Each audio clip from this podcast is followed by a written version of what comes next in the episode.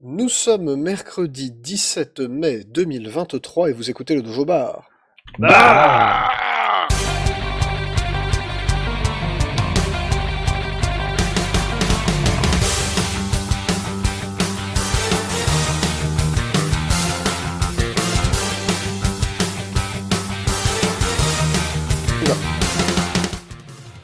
Bonsoir à tous, bonsoir Zergi, Salut. Bonsoir Mecton, Et bonsoir. bonsoir Jean, Bonsoir. et bonsoir Galaxy, sont nos, nos applaudissements. Wow. Bonsoir, merci, merci. Galaxy Le ASMR retour. en plus. Je suis sorti de ma grotte. Le On retour de l'enfant prodigue. La On fin des picoler ou il y a études. mineurs Hein? Si on peut picoler ou il y a des mineurs? Il n'y a plus de mineurs. non, non, euh, Ah, bon. il, est- il a son bac maintenant. ça Ah, fait, ça fait 5 ans euh, que je suis plus mineur. euh, Ah, GG. bien. Oh là, attendez, euh, on se calme. hein, euh, Elle est à quel âge la majorité déjà? Fais attention. Hein. 21. C'est 18, non, 24. Ah, Pour être élu sénateur, c'est 24. Donc je pense qu'il faudrait remettre la majorité à 24, ça me paraît être une bonne idée. Euh, bref, au programme de ce soir, nous allons parler évidemment de euh, Zelda Tears of the Kingdom, le tant attendu. Ça aurait été dommage de passer à côté, évidemment. Euh, on fera deux parties en fait pour parler de, Zelda Breath of the, Zelda Tears of the Kingdom, excusez-moi lapsus révélateur. Euh, on va commencer par une partie no spoil dans laquelle on, on ira euh, discuter un petit peu des différentes mécaniques et de ce qui se passe dans la toute première zone du jeu qui va être plus ou moins l'équivalent du plateau du prélude. Donc on va se permettre de se dire que tout ce qui est là-dedans n'est pas du spoil. On va dire jusqu'à la porte. Partir de la porte, on va se dire que c'est du spoil. Et on fera une deuxième partie spoil dans laquelle on racontera potentiellement peut-être plus quelques anecdotes sur ce qui nous est arrivé et puis éventuellement le- le- les, les- les mécanismes un peu plus profonds, les choses qu'on découvre un petit peu après cette île, euh, qui introduit déjà pas mal de mécanismes.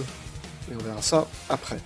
Mais nous allons commencer tout de suite par notre tour de table de l'actu et je vais laisser la main à, euh, à Mecton pour une nouvelle qui fait plaisir. Une nouvelle qui, est, euh, qui, Oui. qui fait chaud au cœur et qui met de la couleur partout. Et qui était absolument essentiel.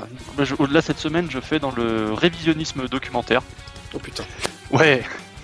Donc sachez que jusqu'à présent, euh, les scans des artworks de la première génération de Pokémon, donc scans d'époque, étaient tout foireux.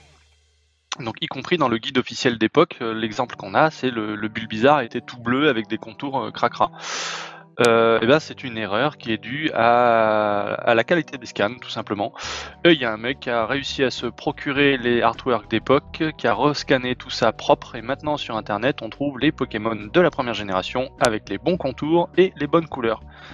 Une info absolument essentielle. Inutile, donc totalement indispensable. J'ai pas compris, c'est les scans de quoi en fait? Des, des Des- artworks? Les Oui, des artworks, ouais, artworks. des, des artworks qui servaient à faire le design des bestioles. Quoi. Ah. Donc, mais même dans Ah, les attends, matériaux attends, officiels, les- c'était faux du coup. Les concept art, c'est ça C'est ça, merci, Voilà. c'est ça que je cherchais. Non mais c'est c'est le stagiaire, il savait pas se servir du scanner, c'est tout. On lui a demandé de faire des photocopies, on peut demander que ce soit joli. hein, je veux dire. euh. De toute manière, je suis persuadé que dans Rage Against the Machine, la machine était un scanner. Ou une imprimante. Ce qui explique tout. Ça expliquerait beaucoup de choses. Euh, nous avons une petite nouvelle de Monsieur Galaxies, une nouvelle drôle, une nouvelle amusante, une nouvelle de Acti, Acti Pognon Blizzard. Oui, vous vous souvenez, Overwatch, comment tout le monde avait oublié Overwatch à la fin?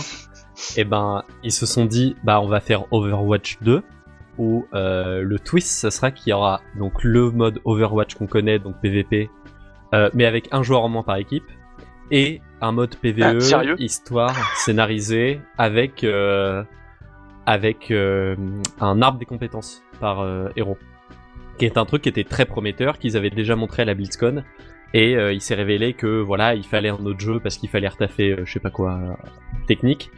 Et euh, ça, c'était la sortie d'un Overwatch 2. Et ben, euh, en fait, ça n'existe plus. voilà, ils ont annoncé ce matin que, euh, en fait, il y aurait pas du tout de mode histoire, qu'il y aurait pas du tout d'arbre de compétences, il y aurait pas du tout ce jeu dans le jeu. Euh, Il y aurait seulement des missions scénarisées de temps en temps dans les différentes euh, saisons, parce qu'il y a une saison tous les 3 mois, je crois, 3 ou 6 mois. Euh, mais euh, pas d'arbre de compétences, pas tout ça. Euh, sachant que bah, ça fait un peu grincer des dents les gens qui avaient lâché 40 balles dans la précommande d'Overwatch 2 en se disant ok c'est 40 balles mais au moins j'ai des skins que je pourrais utiliser dans le mode histoire pourquoi pas. Et euh, ça fait un peu grincer des dents les gens qui juste jouaient et avaient acheté Overwatch, dont j'en fais partie, même si je ne joue plus Overwatch depuis 1000 ans. Euh, parce que les prix des skins et des cosmétiques dans Overwatch 2 ont fait un bond qui est monumental. À savoir que dans euh, Overwatch, il y avait des lootbox qui étaient, on en a longtemps parlé ici, mais qui étaient très inégales et injustes, mais qui au moins permettaient d'avoir des petits cosmétiques, des petits cosmétiques de temps en temps. Dans Overwatch 2, faut seulement les acheter. Et pour vous donner un exemple de euh, l'inflation dans Overwatch 2, pour tout débloquer, alors ils ont fait un petit peu de rééquilibrage, mais au début du jeu, pour tout débloquer, il aurait fallu jouer 5 ans en faisant tous les challenges hebdomadaires, euh, mensuels, tout ça, 5 ans non-stop pour euh, débloquer tous les cosmétiques du jeu, sans prendre en compte ceux qui sortent au fur et à mesure. Donc voilà, ça met un peu la rage à tout le monde, mais euh, mais euh, mais rien du tout. En fait, on peut rien faire et tout le monde a la rage. Voilà. Et attends, il y a pas- premier. Il n'y a pas une histoire de Overwatch 1 n'est plus jouable? Genre il a été oui, il retiré jouable, non, il y a a été- a été serveurs. retiré, ouais. D'accord. Ouais, parce que c'est c'est Overwatch 2 et c'est censé le, était censé le remplacer en disant Ouais. c'est une base qui est plus stable, qui est plus voilà, c'est sur ça qu'on va se concentrer. Mais en fait, euh, avec l'annulation de ce mode histoire, en fait Overwatch 2 c'est juste une très grosse mise à jour qui est là pour rendre Overwatch free to play. Non, ça pour le coup, pourquoi pas Parce qu'en vrai, euh, ça permet à plus de gens d'y jouer. Même si le premier était à 30 balles, c'était pas non plus euh, immense. Euh, et euh, voilà, c'est juste une immense mise à jour. Et euh, surtout, la promesse de vente de base d'Overwatch 2 a complètement disparu, quoi. Même s'il y a les missions, euh, il y a des missions scénarisées, donc c'est pas, comment dire, c'est pas complètement retiré. N'empêche que la promesse d'un jeu dans le jeu est elle complètement mise à la poubelle. Ouais, ça, ça réduit au lavage, quoi. Merci Oui, Activision. Oui, merci Activision. Enfin, d'ailleurs, je précise, il y a des gens qui m'ont fait acheter Overwatch en disant tu vas voir, c'est vachement bien. Je trouve que le gunplay est à chier. J'ai dû jouer deux heures. Ah, Impossible Non, de se faire rembourser, dur. évidemment. Le dur, gunplay est à chier. Le Non mais c'est le jeu est bien. Le problème Le c'est que gunplay est à chier. Non, On C'est parce que t'as pas trouvé pour ton héros. porte euh, Game 3 sur... Enfin, Quake 3 sur Switch. Voilà, Quake 3, il y avait du gunplay. Non mais en vrai, le oh, bon pour d'un avis totalement objectif, le non, le jeu le jeu est le jeu est sympa, euh, mais il est ah, il est un peu chiant à la longue, c'est-à-dire qu'il est pas il est il se renouvelle quand même pas beaucoup et le fait qu'il n'y ait pas tant de persos de ça euh, fait que euh, même les types de rencontres que tu peux faire et sont pas si différentes que ça. Donc ça c'est le gros problème qu'a pas su résoudre Overwatch 2, même si Overwatch 2 est un peu plus nerveux que 1.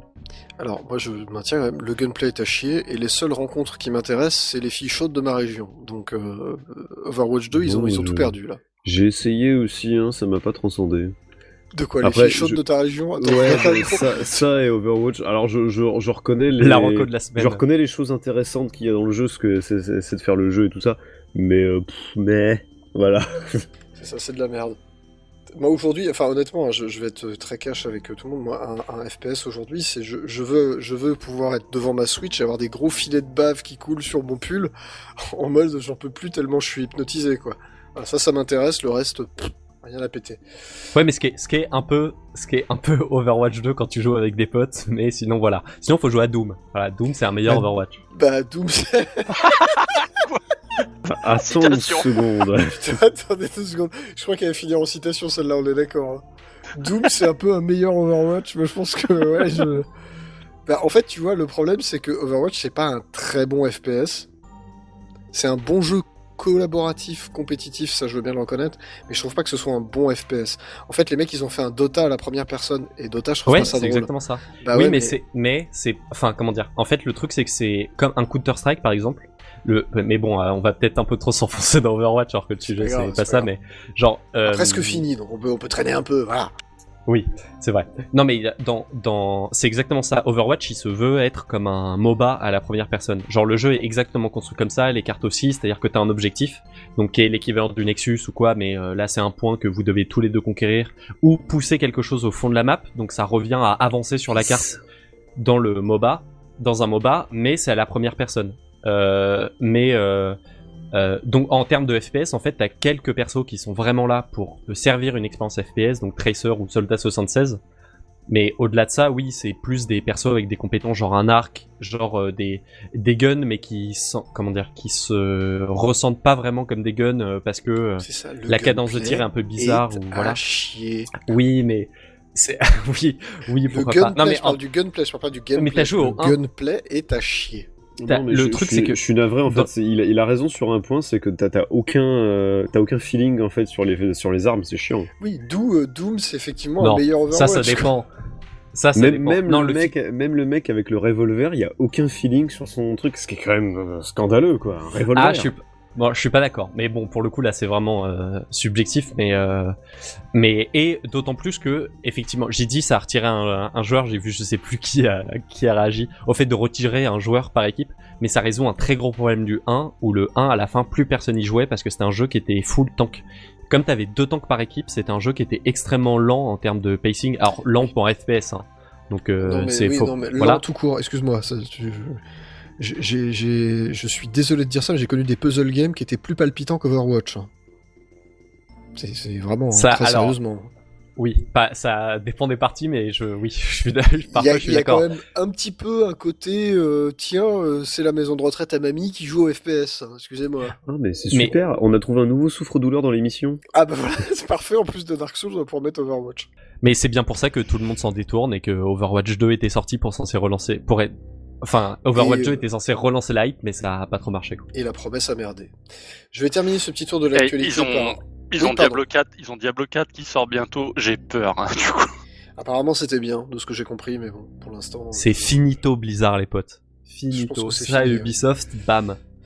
Ah oui, Ubisoft, c'est la merde. hein. Ouais, Euh, Ubisoft, euh, on aime bien les tracher, mais ils méritaient pas tant quand même. hein. Ouais, là, là, ils ont quand même pris euh, très très cher avec des licenciements et autres, donc ça, ça fait un petit peu chier. Surtout qu'il y a aussi des licenciements dans tout le groupe, mais il y en a aussi en France.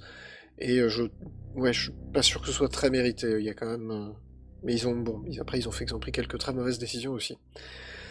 Euh, je finis ce tour de table de l'actualité avec deux petites informations. qu'on va, on va aller très vite. Pac-Man 99 s'arrête bientôt. Ouais, il l'était pas déjà, du coup. Ouais, quelqu'un y jouait?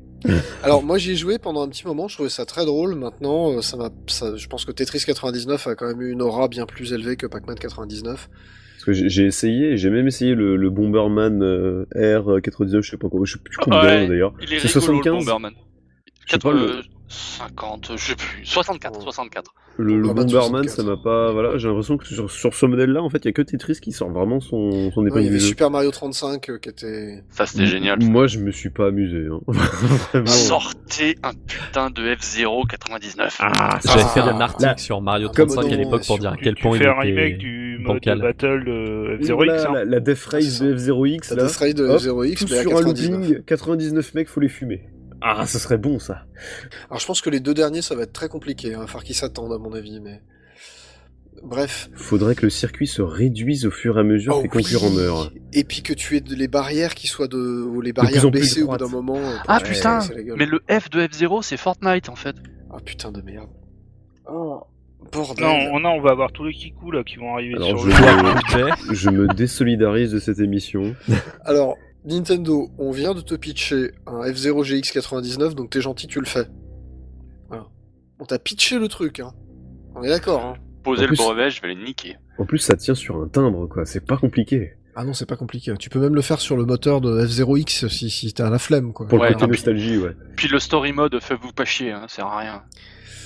Bah si, il faut un mode PVE, et puis euh, comme ça, bref. Et des scans avec les bonnes couleurs. C'est ça. Euh, deuxième petite nouvelle intéressante, euh, la Switch a passé la barre des 125 millions d'exemplaires vendus dans le monde, tout modèle confondu. Donc c'est euh, V1, V2, OLED Lite. Euh, donc ça, ça fait quand même... euh, voilà. Et surtout, la Switch a vendu un milliard de jeux C'est beau. au total, un milliard de jeux. Je sais pas si vous vous rendez compte. Alors déjà, ça veut dire qu'il y a 8 jeux par machine vendue, ce qui est gigantesque.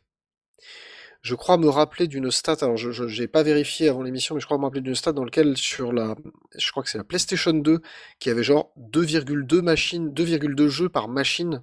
Sérieux FIFA. En gros, ouais, c'est ça, t'as FIFA, t'as Call of, et puis voilà. Donc, un taux, euh, un taux comme ça, 8 jeux par machine. Alors, je pense que ça compte à la fois les jeux physiques et les jeux dématérialisés, mais ça n'empêche pas que c'est, c'est quand même assez gigantesque. Et euh, le dernier petit truc qui est à un milliard, c'est le film Super Mario Bros. qui a dépassé au box-office les 1 milliard de dollars. Euh, Et tu viens dit, de me remettre la chanson dans la tête, enfoiré. Pitch, pitch, pitchounette. On l'a pas encore diffusé en direct, celle-là. Qu- Quid des, des Joy-Con Drift? Eh bien, ça fait au moins 250 millions de Joy-Con Drift. Sachant qu'il y a des gens qui n'ont pas réparé leur Joy-Con et qui ont racheté une autre paire. Mais euh, voilà, on s'en fout de ça. Nintendo imprime de l'argent et donc ils peuvent se permettre de réparer tous les Joy-Con du monde trois fois s'ils veulent. Alors moi il y a un Joy-Con Drift Alors, que j'ai la- ignoré la- et qui s'est résolu de lui-même. Donc Mon euh, Dieu. voilà, si si jamais euh, ignorez, ignorez-le. En fait, c'est un défaut qui est construit dans le truc pour te faire racheter une manette. Et euh, quand, euh, quand il se rend compte que ça marche pas, bah il s'arrête. Monsieur Zergui qui voulait Oui. rajouter un mot. Après, au niveau vente, la Switch, ça ralentit, hein, pas mal. Oui, bah de toute façon en même temps, euh, je pense Elle a que- 6 ans quand même. En même temps, 6 Voilà. ans, ouais. Alors Si- ça ralentit mais moins que la DS quand même. C'est ce que notait euh, Oscar Lemaire, c'est qu'il y a une baisse de 20%, mais que la DS qui était au même stade de vente, enfin qui était à peu près au même nombre de ventes, à la- au même euh, stade de son cycle de vie, baissait beaucoup plus que ce que va faire la Switch. Oui, la, la- la décélération est plus est plus lente, mais c'est quand même une vraie décélération et je, je ne suis pas certain par exemple qu'un Breath of the Wild qui s'est déjà écoulé à 10 millions d'exemplaires en 3 jours, pardon, un Tears of the Kingdom qui s'est déjà écoulé à 10 millions d'exemplaires en 3 jours, je ne suis pas certain que ça va faire vendre des machines en fait, parce que là maintenant le parc installé il est là, genre, ça va en vendre quelques-unes, mais c'est pas non plus... euh, Des éditions spéciales. Bah, je ne sais pas. Ce... Ça aurait été, s'il y avait eu un E3 cette année, ça aurait été le bon moment pour annoncer une révision hardware peut-être un peu plus profonde, voire même une Super Switch, Switch Pro ou une Switch 2, enfin un successeur. Ça aurait pu être le bon moment. Le successeur, a intérêt, à- le successeur a intérêt à être rétro-compatible parce que sinon ça va être la guerre. hein. Alors, Parce le qu'avec un tel parc, ce serait complètement con. Alors, je reprends les mots de développeur euh, Switch. Le successeur rétrocompatible, les probabilités sont faibles. La Bon, putain de bah. Bah, pour une raison euh, très conne, c'est qu'en fait, le- le- l'architecture de la Switch ne s'y prête pas beaucoup, parce que les processeurs ARM ne s'y prêtent pas beaucoup. Le seul moyen pour que ce, le seul moyen pour que ce soit rétrocompatible, ce serait que la successeuse, la suivante, euh, non, je fais ce que je peux, L'héritière. l'héritière intègre un Tegra X, X1, donc l'intégralité en fait de l'architecture de la Switch soit intégrée dans la Switch 2 sous forme de une puce à part qui euh, démarre à côté. Le problème c'est qu'en termes de coût, ça fait pas tout à fait pareil. La fameuse puce cachée. Et en plus, ça ne permettrait pas d'avoir euh, le fameux euh, FPF, FPS boost par exemple que permettait la Xbox One, la Xbox Series X par exemple, où tu promenais ton jeu Xbox One, tu le mettais là, puis ça faisait euh, boost de résolution, boost de framerate, et ainsi de suite. Et puis c'est rétro-compatible, on peut pas te vendre des remakes. Et malheureusement, je suis obligé de reconnaître qu'aujourd'hui, ceci est un argument. C'est triste, hein, mais je suis euh, forcé de le reconnaître. Bref, euh, en attendant, on va se faire une première petite pause musicale. Nous allons donc nous écouter le thème principal de Tears of the Kingdom. Oh, quelle surprise! Euh, ça dure 2 minutes 45. Je n'ai pas la liste des compositeurs exacts. Alors, je suppose qu'il y a Konji Kondo dans le lot. C'est moi, mais c'est moi. Ah, c'est pas dit, hein. Il a bossé Euh, sur Breath of the Wild ou... euh, Il a bossé sur Breath of the Wild. Ok. Et euh, alors ce thème, vous allez voir, vous allez peut-être pas forcément reconnaître le thème que vous avez entendu dans le jeu. Je donnerai éventuellement l'explication Il après. doit y a forcément y avoir euh, Hajime Wakai, parce qu'il était sur le précédent aussi. Oui, il y a de bonnes chances aussi. Arrangeur, il me semble, sur le précédent. Pas compositeur, mais... euh, Bref, c'est pas très grave. Euh, voilà, donc ça dure un 2 minutes 45 et on se retrouve tout de suite après. Just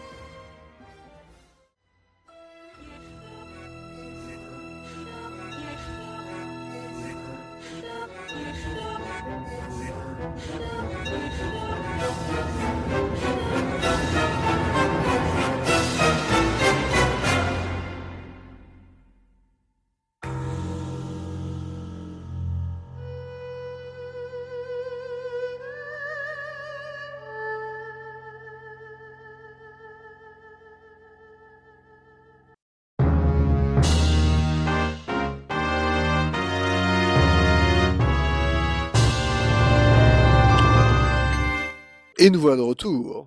Tour.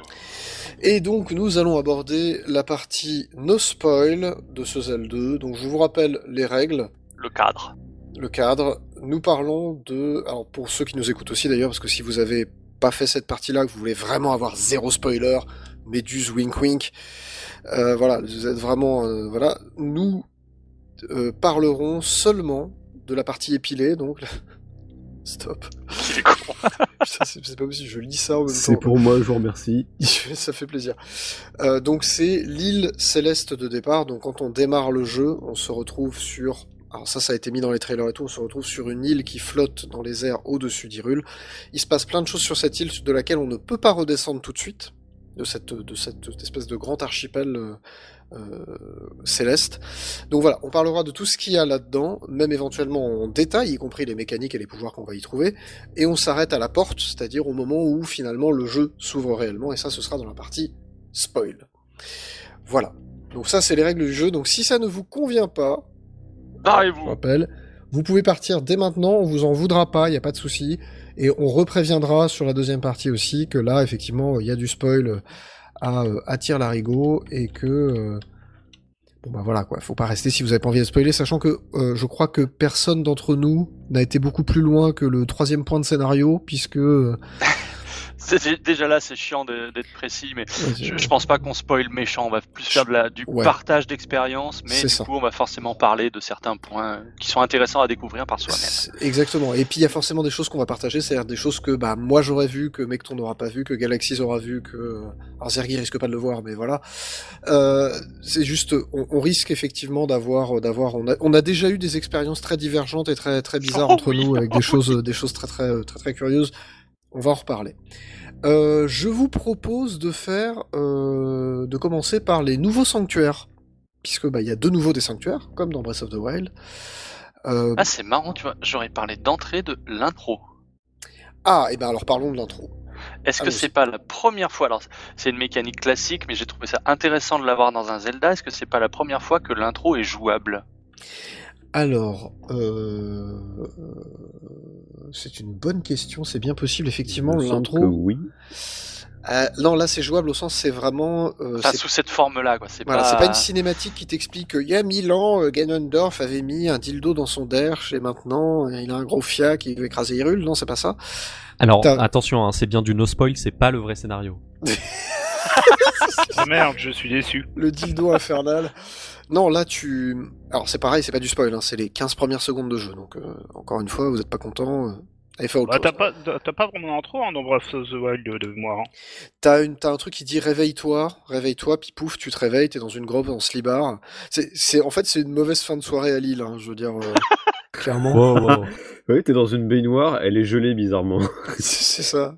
T'es, t'as la- t'as- t'es en slip, t'as visiblement la gueule de bois, quand même le dire. Non, Et là, tu- tu, tu explores les sous-sols du château d'Hyrule.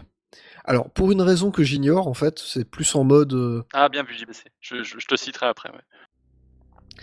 euh, dans Zelda 3, il y avait une intro jouable, effectivement. Bien joué, bien joué JBC, on va le citer tout de suite, y a pas de raison. Euh, voilà, donc là tu as vraiment une... tu- En fait, Zelda te parle, puis tu avances dans une espèce de tunnel, tu peux admirer, euh, t'as deux, trois petites interactions, mais très très limitées, t'as ton équipement et tout ça. Puis quand Zelda arrive à ton niveau, bah, elle te reparle d'un autre truc, et ainsi de suite, et puis après tu découvres une momie, visiblement très méchante, puisqu'elle fait disparaître Zelda, on sait pas trop où elle est, on en parlera éventuellement un petit peu en partie spoil, Et pas que ça. et tu te fais bouffer le bras. Ah, c'est complet là. Et non, tu découvres aussi qu'il y a une civilisation ancienne qui s'appelle les Sonao. Sonao, Soro, je sais plus. Non, alors les, c'est les kunai en VO, mais. les Ouais, Kunai il y en en avait VO. tu à moitié une dans Breath of the Wild. De quoi De Sonao? Non, de civilisation ancienne à moitié. comme C'était ça. les oui, tout à Sheikah, mais C'était les Sheikah. Ouais, là, ouais. là, c'est une autre civilisation qui sont les Sonao. Alors d'ailleurs, ça s'écrit euh, à l'allemande, je sais pas pourquoi. Ah C'est bizarre. Et donc tu te fais bouffer le bras droit. Euh, et euh, et euh, tu te réveilles. Et là, vous avez tous une citation de Bernie dans la tête, c'est normal. Tu, tu te réveilles et euh, tu te rends compte que quelqu'un a remplacé ton bras droit par une espèce de bras biomécanique un peu bizarre. Ouais, donc euh... Enfin, de, de lendemain de soirée à Lille, quoi. mauvais, mauvais lendemain de soirée à Lille. encore pour l'instant, c'est c'est le même jeu. Bon. hein, T'es de nouveau en slibard. Alors, ce qui est sympa quand même, c'est que tu trouves très vite un froc et une tunique. Non, non. Non, Comment ça, tu trouves très vite la Tu tunique très vite la tunique. tu Non, trouves non. des godasses, c'est tout. Tu trouves Ouais, des- tu ouais. trouves des, des godasses que tu que t'enfiles, que sans en galérant un peu, tu te- t'amènes les lacets jusqu'à ton genou pour pas être complètement à poil. Et le Euh, et euh, genre Ouais, la toge, tu 15 la heures plus tard, Tu, tu vois la non, toge quoi. non, non, tu peux trouver une, tu peux trouver une toge. hein, si tu cherches un peu. Eh ben, je Oui, l'ai oui. D'ailleurs, je, je il y en trouve a cette- une, mais cette tenue hyper classe. Oui. Ouais. T'as l'air grec, c'est ouf. Hein, avec Mais les cheveux ouais, longs c'est et tout, ouf. c'est- T'as l'air grec. Tout de suite, ça donne un côté un peu antique, euh, cool, genre ça. mystérieux et tout. Et T'es euh, t'es à, à poil dans un drap, c'est mystérieux, tu vois. tu passes de fin de soirée à Lille à début de soirée à Athènes. Euh, c'est un peu compliqué. Ah, Mykonos. Ça, les îles flottantes, tout ça, oui, je suis rave à Ethan. Je suis en études de philo à Lille, c'est exactement ma tenue de tous les jours. hein. C'est Pixar did not happen? Euh, oui, on veut des preuves quand tu avances ce genre de choses-là. Bien sûr. Je les tweeterai. Je ne sais pas s'il y a d'autres choses à dire pour l'histoire. Si tu croises un personnage un peu mystérieux qui ressemble à une espèce de chèvre, Ouais, on est d'accord. on est d'accord qu'il ressemble à une chèvre. Et on apprendra un peu plus tard, Et, mais euh, euh, attention spoil, ce sera pour et- plus tard. Et je le place tout de suite, le doublage français est, est super. Oui, t'as la même voix pour Zelda et ça, ça fait plaisir parce qu'elle est vraiment très bien. Et même le doublage de... Adeline Chetaille. Oui, le doublage du Nausicaa pour les connaisseurs. Euh, le doublage du perso chèvre, pareil, c'est une voix. C'est une voix un- connue, mais j'ai pas réussi à l'identifier. Mais euh, oui. je, je- je peux le balancer ou pas? Ah bah vas-y. Hein. Kevin Costner, Dennis Quaid, ce genre. Ah oui, oui, oui, Ah oui. oui. C'est le doubleur de Kevin Costner, c'est ça. Sa voix me disait quelque chose de ouf, mais j'arrivais pas à le. Voilà. Ah, après, Alors, je suis j'ai d'accord. pas- hein. j'ai pas La le nom du un- comédien, un hein. ultra BG. hein. J'ai pas le nom du comédien, désolé, mais vo- voilà, ça vous donne Ah, le je, niveau je vais de. peut-être aller chercher parce qu'effectivement, il est connu et ce sera dommage de ne pas le citer, surtout s'il nous écoute. Ouais. on sait jamais. Euh, Mais, euh, alors, ouais, mec, est-ce que tu peux prendre le relais sur l'histoire un tout petit peu le temps que j'aille chercher le monsieur? Sur l'histoire, ok, très bien. Donc, bah, on, voilà, on se réveille. Euh, alors, on se fait bouffer le bras, et puis du coup, on se réveille dans une baignoire avec un bras qui a été remplacé, et ce gars apparaît en face de nous et nous dit, bah, euh, le bras que t'as là, euh, je l'ai remplacé, sinon t'allais crever. Donc, il y a ce petit côté Metroid, en fait, où dans le, là, je cite Kamui dans Sumimasen, qui a une phrase pour résumer ça de manière très jolie. Dans Breath of the Wild, on se réveille alors qu'on a tout oublié. Dans celui-là, on se réveille alors qu'on a tout perdu. Et, voilà, donc il nous dit juste, bah voilà, je t'ai remplacé ton bras. Euh, par contre, t'es un petit noob, euh, un petit là tu recommences à zéro. Euh, sors ta piole, euh, mets ton pyjama et puis explore un peu. Va voir, va voir par là-bas. Il y a peut-être moyen de, faire quelque chose de toi. Il y a peut-être deux trois pouvoirs à récupérer histoire que tu serves à quelque chose. Et là, eh ben, on entre dans la, la zone de tuto cachée enfin la zone de pas, pas cachée, la zone de tuto déguisée qui s'appelle l'île céleste du prélude. Et Qui est très grande. Enfin, qui est très grande, moi, voilà. Ça m'a étonné, hein, mais c'est à l'image du jeu d'ailleurs. mais- Et c'est pour ça que ça me faisait marrer tout à l'heure quand Mortal disait on n'ira pas plus loin que ce, que ce tuto. Toi, il parlait en zone de jeu, pas en temps de jeu. Ah non, pas en temps, hein, clairement pas. hein. Parce que là, sur ce tuto, j'ai dû y passer allez, deux petites heures. Il me semble que Méduse, il y a passé euh, 9-10 heures. Quoi. Ah, Mais moi j'ai passé tellement de temps que au, genre, au bout d'un moment j'ai ouvert la carte et j'ai vu machin du prélude, mais je me demandais si j'allais pas faire une partie du jeu ici. Parce que le, truc le truc passait, euh, enfin le le- l'île est, euh, est vraiment très grande quoi. Et il me semble pas, alors ça serait du, du spoiler, mais euh, ouais c'est vraiment immense et euh, c'est en plus vertical. C'est-à-dire Oui. que c'est pas seulement grand, euh, c'est pas seulement une, une, une plaine entre guillemets comme on pouvait avoir pour le plateau du prélude, c'est qui est un bon plateau du prélude, c'est que il y a il y a des il y a des petites îles en dessous d'autres, il y a des trucs un peu partout. Euh, ce qui fait que c'est très fourni et euh, bah, ça t'accueille très bien dans le jeu, je trouve. Et donc, je me permets, l'acteur qui, euh, qui double euh, Raoru, donc, je crois qu'on nous donne son nom aussi, hein, Dès, dès le début, hein, dès la dès le début. C'est Bernard Lano, donc qui fait effectivement, alors qui a fait Eh ben Euh, bravo à ce, à ce Dennis comédien. Quaid, Alec Baldwin, Kevin Costner, Michael Keaton, euh, Bruce Greenwood. Il y a voilà euh, Robert Curtis Brown. euh, il a fait, euh, enfin voilà, c'est il a- le mec a un CV long comme long comme un jour sans pain, donc effectivement, voilà, il y a un petit peu de level et il est il est délicieux. Il a un petit ton que je trouve tout comme ça. En plus d'être un super BG, effectivement, il arrive en mode Giga Chad. euh, C'est parti quoi. J'ai failli, j'ai failli spoiler un truc, mais c'est vrai qu'il dégage une certaine classe et c'est complètement justifié par le scénario. C'est justifié, mais on en parlera après. Hmm.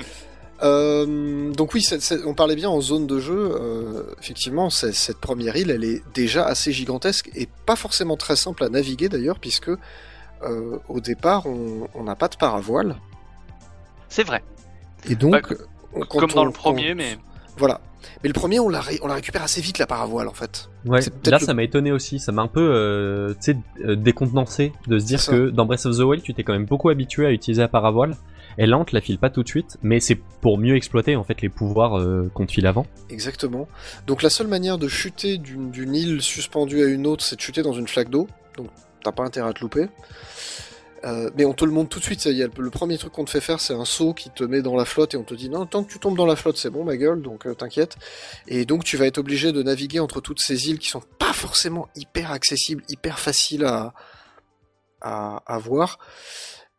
Et tu vas avoir le même genre d'obstacle que tu avais sur le plateau du prélude, c'est-à-dire qu'il y a une zone très froide dans laquelle bah ouais on te dit bah ouais si tu manges des piments t'auras moins froid si tu te fais un plat avec des piments ah bah tu peux te faire un plat regarde t'as un truc euh, juste devant pour te faire la cuisine c'est t'as, t'as plein de, de manières comme ça de d'utiliser les différentes mécaniques du jeu on te les montre vraiment exactement comme le plateau du prélude on te prend par la main presque mais euh, en te laissant la liberté de, le, de faire un peu comme tu veux Oui parce que tout est ça toujours ouvert quoi, il y a jamais de mur Exactement. invisible qui machin. Euh, même bon il y a un peu la même dynamique que dans le que dans le que sur le plateau du prélude où euh, on te dit ah ça c'est bloqué, va faire ses sanctuaires. Et euh, bon dans l'idée tu les fais dans l'ordre que tu veux, mais enfin on te dit que tu peux les faire dans le... genre y a rien qui te dit va faire celui-là avant, mais mets ta vie qu'on les a tous fait dans le même sens. je pense, c'est ce que j'allais dire. On on est plus guidé là sur ce sur ce prélude là, on est beaucoup plus guidé que dans Breath of the Wild. Mm, oui, c'est- dans Breath of the Wild, je pense que les premiers sanctuaires, tu pouvais les faire. euh, c'est ceux qui permettaient de récupérer euh, Magnétis, euh, Cinétis et tout ça. Je pense que tu pouvais les faire à peu près Ah, dans le désordre. Tu les faisais comme tu veux. Dans Breath of the Wild, je me rappelle que des gens étaient partis. celui qui est dans la neige, justement, où il faut se réchauffer, alors que d'autres avaient, avaient déjà fait un sanctuaire avant, où tu avais une boudoune à proximité, et du coup, celui dans la neige, il était facile à accéder. Quoi. Oui, moi je crois que j'avais commencé par celui dans la neige, histoire de faire un truc un peu hardcore. Alors que celui-là, on est plus en mode. Le premier va vous débloquer un pouvoir qui permettra d'accéder au deuxième. Alors, Alors, à moins de truander, mais euh, bah, à moins de truander, je suis pas, je crois qu'il y en a un que j'ai truandé moi. Mais... parce que. sérieux? Euh, ouais, ouais, je crois qu'il y en a Alors- un que j'ai un peu truandé. Je, je vais y euh, aller doucement, tu me coupes tout de suite si tu sens que j'en parle trop, mais le l'emprise. Alors, Pour accéder au deuxième sanctuaire, tu es obligé de construire un truc. euh, non. Ah moi Al, pour quand pour accéder au truc qui est dans la glace, ça? Non, euh, celui qui est de l'autre côté d'une énorme flaque d'eau qu'on peut pas tra- qu'on peut pas traverser à pied. Ah, Euh, moi j'ai pas, j'ai pas été bloqué par une flamme. Ah si, t'as raison. Parce que moi je me suis construit un petit radeau. Oui, exactement. Ouais, ouais. Mais moi, pareil, le truc pour accéder dans la glace. Alors, je sais pas si c'est juste moi, mais j'avais, je me, alors je sais plus exactement dans quelle heure je les ai fait, mais je sais que pour accéder au truc qui est haut de la montagne, donc il fait froid, euh, j'avais euh, en prise parce que je me suis fait une échelle. Oh, Parce que tu peux pas escalader sur la glace. Donc je me Oui, suis alors- coupé genre euh, une quinzaine de bûches et je, je me suis fait une rampe quoi. Et là, je suis passé à travers un plafond. Bah, en fait, il y a plein de façons d'y accéder. Alors, je- Ok, non, non, mais ok, Je- du coup, je, raconte de la merde. va- Et même me voilà. confirme dans le chat que, que faire l'a dans pas fait dans le même ordre que lui. ouais. mais euh, moi j'ai vu ma fille euh, résoudre 90% des puzzles en faisant des ponts. Ah oui, bah, en, alignant oui. les, en alignant les blocs de bois et en les posant à un endroit en disant bah vas-y rien à battre, j'y vais comme ça. Moi, je suis un, je suis un homme simple. Hein. euh, on, on me dit, euh, je vois sur TikTok et tout, euh, les bougs, ils font des machines avec des pistons, avec des systèmes industriels complexes. Euh, moi, je- j'empile 15 trucs de bois et voilà, hein, que ça soit une. C'est le même Que ce soit de la Tu sais- glace, tu que sais ce soit n'importe quoi. Quand les Américains sont arrivés sur la Lune, euh, le premier truc qu'ils ont vu c'est un, un chinois. Comment, vous avez fait, comment vous avez fait pour arriver sur la Lune? Et le chinois lui explique bah tu sais un petit chinois sur un petit chinois sur un petit chinois sur un petit chinois, c'est Breath of the Wild en fait le truc. c'est ça, c'est tic tic tic tic tic, t'alignes des mecs et puis c'est bon. Euh, voilà, bref, cette blague était ridicule. Continuons. Euh, les nouveaux sanctuaires, donc. C'est quasiment les mêmes. Euh, la, la structure est la même, c'est-à-dire que t'as une énigme où on t'explique ce que tu vas faire après. Donc euh, dans une salle ou dans bref où t'as- pas de chance de d'échouer. C'est-à-dire tu peux pas tomber dans le vide, tu peux pas tout ça. Et après on te le, on te fait tester ce que t'as appris euh, à travers soit une ou deux énigmes, donc au-dessus du vide ou quoi, ou des trucs un peu plus complexes. Généralement c'est comme ça. Est-ce qu'il y a toujours les trois modèles de sanctuaire Parce que dans Breath of the Wild, tu avais soit l'énigme à l'intérieur du sanctuaire, soit à l'extérieur, ou soit c'était juste un combat. Alors, tu as encore des sanctuaires euh, combat. Alors, notamment. euh, alors, pas dans la zone de départ, mais un tout petit peu après. Je pense que ça, c'est pas un gros spoil. Non. En gros, dans la, tu, tu as quand même des sanctuaires de, de combat. C'est-à-dire, les sanctuaires les plus évidents après l'île sont en fait des sanctuaires qui vont être plus ou moins des tutos de combat. Donc, tu en as encore. Euh, tu as effectivement des sanctuaires qui se débloquent euh, mais alors, j'en ai débloqué qui n'étaient pas vraiment des énigmes, mais plutôt des, des, des défis, plutôt des épreuves. Euh, je, vais vous dire n'importe quoi, hein, c'est pas du tout ça, c'est pas un spoil ni rien, c'est- ce n'est pas vrai, c'est genre, euh, tiens, euh, attrape 15 poules, et ça débloque un sanctuaire. Donc c'est plus un défi qu'un... Ah je, qu'un- je, je savais pas ça. Mais donc du coup il y a beaucoup plus de types. Alors, je ne sais pas s'il y a beaucoup plus de types. Par contre, une fois que tu à l'intérieur du, sanctuaire, moi, tous ceux que j'ai vus jusqu'à présent, c'était un truc où il fallait se servir euh, d'un pouvoir ou euh, d'un élément de physique ou euh, d'un élément de décor ou d'un truc qui permettait d'aller résoudre le sanctuaire. Et comme tu disais, première pièce, on te fait comprendre que à faire tourner des puzzles et des machins pour les faire rentrer dans des cases. De- deuxième pièce, ah bah oui, là c'est un peu plus compliqué parce qu'il faut faire ça. Et tu as toujours, dans chaque sanctuaire, un coffre bonus que tu n'es pas obligé de collecter, qui ne contient généralement pas grand chose, mais qui te permet de dire Hey, j'ai chopé le bonus. Et ça fait Ouais, toujours une petite étoile pour dire tu as vraiment complètement fini le sanctuaire. Mais t'as donc soit ces énigmes, soit les, euh, soit les tutos combat, soit effectivement des ce qu'ils appellent des, alors des bénédictions de Raoru, c'est-à-dire que tu résous un truc à l'extérieur et euh, quand le sanctuaire apparaît, t'as juste un coffre, puis euh, D'accord, euh, alors pas je sais plus comment ça s'appelait dans Breath of the Wild, je sais ouais, pas si c'est un mais dans- c'est comme Breath of the Wild, quoi. Oui, c'est ça pas c'est changé. combat, mais il défi dedans, en a défi plus dehors. quand même parce que c'est un peu plus varié euh, ne serait-ce que les bénédictions par exemple tu les obtiens pas forcément de la même manière les défis sont pas forcément les mêmes alors qu'il me semble dans Breath of the Wild alors je l'ai pas poncé à 100% mais il me semble que c'était quand même toujours euh, soit t'amènes une boule à un endroit soit c'est un rocher euh, un peu comme les Kurogu soit euh, faut, faut ramener quelque chose quoi là c'est c'est un peu moins le cas j'ai l'impression en tout cas je encore une fois je suis pas possible. non plus à 50 Alors, heures de jeu Je, ouais, je je sais pas. euh, je, je crois que j'ai dû faire une. J'ai fait 16, 16, 16 ou 17 sanctuaires, je crois. Donc je commence quand même à avoir une petite idée. Parce que moi, la, la chasse au sanctuaire, c'est mon, c'est mon kiff.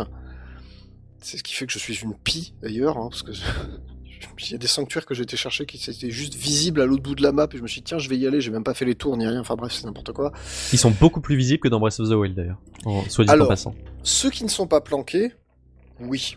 Oui, Ceux qui sont a- planqués, Il y en a des bien Putain. planqués avec un truc dont on parlera en partie spoil, mais Ouais, Que j'ai même pas débloqué d'ailleurs, faut que je me. Parce que je, je, je ne sais pas de quoi tu. Enfin, je me doute que ça existe et je l'ai pas encore. Bref. Euh, euh, en ce qui concerne les pouvoirs, euh, on va faire un, un petit point puisque nous avons de nouveaux pouvoirs. Donc on ne retrouve pas encore, en tout cas là où moi j'ai jusqu'où j'ai été, je n'ai pas encore les pouvoirs qu'il y avait dans Breath of the Wild. Alors je vous rappelle, dans Breath of the Wild, nous avions la bombe, la bombe mais carrée. Parce que pourquoi pas. à mon avis, celle-là, tu oublies. hein. Euh, possible, ouais. Euh, Magnétis, qui donc permettait de de- d'attirer euh, des, enfin de faire bouger des trucs euh, en ferraille, Qui est remplacé. euh, ouais, qui a été plus ou moins fusionné avec Cinetis, qui permettait, alors non, Cinetis permettait euh, d'arrêter des objets et de leur imprimer une force cinétique qu'elle libérerait quand elle se quand elle se libérerait. Donc c'est ce qui permettait notamment de faire des envolées de cailloux et des trucs comme ça. Euh, voilà. Euh, et, euh, et je crois que c'est tout, hein, Magnétis, Cinetis. Et le truc de l'eau là, tu fais des cubes de, de glace. Ah oui, euh, Glacis, c'est pas du tout ça. Ouais. Cryonis. Oui, c'est ça. Häagen-Dazs. Qui permettait de faire des trucs de glace qui étaient peut-être pas le plus utile, même s'il y a plein de trucs que tu pouvais résoudre comme ça, mais. euh, Mais bref, bon, c'est pas. Ouais. Mais là, tu, en fait, tu retrouves des mécaniques. Donc il y en a euh, trois. Il y a emprise, emprise amalgame. Et oui, mais Ah bah si. Ouais, Ah, mais si. t'en débloques que t'en débloques que Quatre. 3 dans le Non, non, dans- quatre. sur l'île du prélude. Non, ah bon J'en oublie. Ah, Attendez, il y a il y a emprise, amalgame, euh... Rétrospective, Ah, infiltration. rétrospective, infiltration. Ok. Donc euh, le plus simple, infiltration, c'est juste, euh, il y a un plafond au-dessus, euh, tu peux te coincer dedans, faire la brasse et euh, atterrir sur le haut du plafond, donc qui est Oui. souvent le sol de quelque chose. Euh, Avec- euh, Avec assez peu de limitations d'ailleurs, euh, c'est généralement à partir du moment où tu vois le plafond, tu peux aller t'infiltrer dedans. Et donc, je sais pas si vous vous rappelez, dans, dans Breath of the Wild, il y avait des moments où il fallait aller explorer des, certaines grottes pour trouver des sanctuaires, tout c'était un peu lourd de ressortir. Là, tu peux te contenter de t'infiltrer pour ressortir, par exemple. Ouais, tant que c'est un poil plat, ça va quoi. C'est ça. c'est pas ce trop regardant. C'est ça. C'est Ce pas est trop d'ailleurs le plus Alors, impressionnant des T'as la, hein. t'as la- la- je sais pas. t'as la distance qui compte un peu aussi, c'est-à-dire si c'est trop haut, ça fonctionnera pas. Ouais. Mais grosso, grosso modo, le truc est quand même hyper permissif. hein. C'est-à-dire que à partir du moment où il y a un truc au-dessus de toi qui a vaguement euh, machin, tu peux aller t'infiltrer, ça fonctionnera. Et alors, ça a une gueule. Moi, à la base, euh, je sais pas vous, mais je trouve que ça, la- ça avait la gueule un peu d'un patch en mode euh, notre jeu il est trop vertical. On va vous mettre ça là. Comme ça, voilà. euh, vous allez pouvoir sortir d'endroit et euh, on met deux trois énigmes qu'il utilise euh, pour faire genre. Mais plus t'avances, moins ça a euh, la gueule d'un d'un d'un pansement quoi. Ah putain, oui, Euh, c'est ça, parce que parce plus, que- plus j'avance, plus je l'utilise. Moi, c'est. Je suis, Ouais, avec toi, du coup. ouais. Au, au tout début, euh, je le voyais vraiment comme ça. J'étais en mode, c'est un peu dommage, mais euh, finalement euh, pas du tout. Mais alors, du coup, il y a. Vas-y, pardon. Bah, en fait, c'est il y a des il y a quand même des passages dans le jeu un, un petit peu plus tard qui sont on va pas dire galères, mais euh, je sais pas si vous vous rappelez dans Breath of the Wild, il y avait quand même des passages où grimper sur certaines structures était quand même assez compliqué. Surtout en ouais, tout mais début c'est- de jeu. c'était possible. C'est ça qui me faisait euh, l'effet d'un pansement. Parce que je me disais, c'est c'est quoi l'intérêt d'avoir un pouvoir qui te permet d'aller plus haut quand de toute façon tout est escaladable, qui était Ouais, déjà mais- le gros point de vente de Breath of the Wild. quoi. Ouais, mais Breath of the Wild, il y avait quand même des, enfin, il y avait quand même des zones du jeu qui étaient très difficilement explorables en tout début de jeu, justement parce que certes tout est grimpable, mais t'avais quand même une quantité de stamina un peu limitée et si t'arrivais entre guillemets à, à t'élever suffisamment sur un point haut, tu pouvais éventuellement redescendre gentiment sur certaines structures. Là, c'est quand même plus simple de, de démarrer par le bas et simplement de remonter euh, au fur et à mesure. Il faut quand même trouver le chemin, faut quand même être un peu malin, faut quand même que le truc te surplombe. Je trouve pas que ce soit tant un pansement que ça. Non, et puis plus on avance justement, plus on arrive dans des situations où par exemple t'es sous une île ou dans une grotte ou quoi, tu utilises rétrospective et tu te retrouves à un endroit où en fait tu te retrouves pas euh, là où tu voulais, c'est-à-dire euh, soit à la surface, soit euh, au-dessus de l'île, tu te retrouves dans une pièce qui est en fait coincée entre là où t'étais et le sol, qui est coincée vraiment imbriquée dans l'île et ce, ce genre de choses justifie un peu plus peut-être le pouvoir? Parce Oui. que euh, il y a vraiment des endroits qui sont faits pour et les énigmes aussi qui sont bien mieux construites après euh, le l'île du prélude autour de, de ce pouvoir-là. Oui, par contre, effectivement, c'est euh, là où là où je te rejoins sans problème, c'est que c'est c'est peut-être le pouvoir le moins. Enfin, c'est vraiment un pouvoir exploratoire, exploratif. expl- Enfin, c'est vraiment un truc d'exploration. Il y a quelques énigmes et quelques quelques sanctuaires qui s'en servent, mais à chaque fois, c'est combiné avec autre chose. Quoi, c'est rarement tout seul. À part le, le tout premier dans lequel tu le récupères, t'as pas des possibilités gigantesques avec infiltration. Ça, Oui. ça simplifie l'exploration, ça se justifie par d'autres éléments dont on parlera après, mais euh, t'es pas dans quelque chose de... Je, je trouve pas quelque chose d'indispensable. Mais par contre, les trois autres, c'est euh, la foire à la saucisse. Alors le premier, euh, le peut-être le plus simple des trois, c'est rétrospective. Euh, où euh, à, le à plus peu simple près. vite fait, hein, voilà. parce que Ouais. putain, oh là là. Non, mais Oui, mais alors, moi, je Ah oui. comprends pas. vo- J'ai pas compris votre obstination avec le. Bah, rétrospective rapidement, c'est genre en mode, tu, il y a, il y a une sélection d'objets.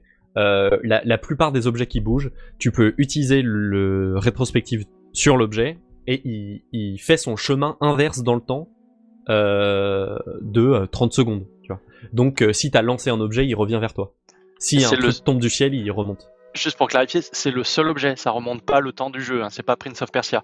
C'est le seul objet qui remonte le temps et tout le reste, y compris toi joueur, tu suis ton cours euh, sur la timeline normale. Mais net, le temps s'arrête quand net, tu le utilises bordel, le pouvoir quand même.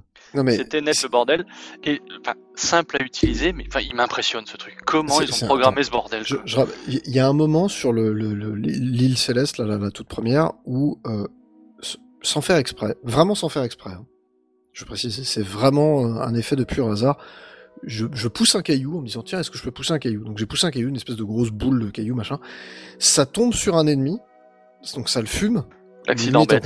L'accident bête, hein, tu vois, le, le accident du travail, j'ai envie de dire. Et il y, a- il y a le deuxième ennemi qui me fonce dessus et je me dis merde. Et en fait, je rétrospective le caillou que je venais de lancer.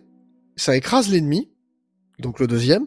Le troisième débarque, je relâche rétrospective, ça le réécrase. Je suis désolé, je ne comprends pas comment ils ont réussi à programmer ça. Je ne comprends pas, c'est ça n'est Bah, ça- pas possible. Est-ce que c'est si euh, déconnant de se dire parce qu'en plus il y a pas tant d'objets que tu peux rétrospective en vrai. Genre Bah, quand tu utilises le pouvoir, Tout objet animé, tout objet, enfin oui mais tout sauf les ennemis, en gros.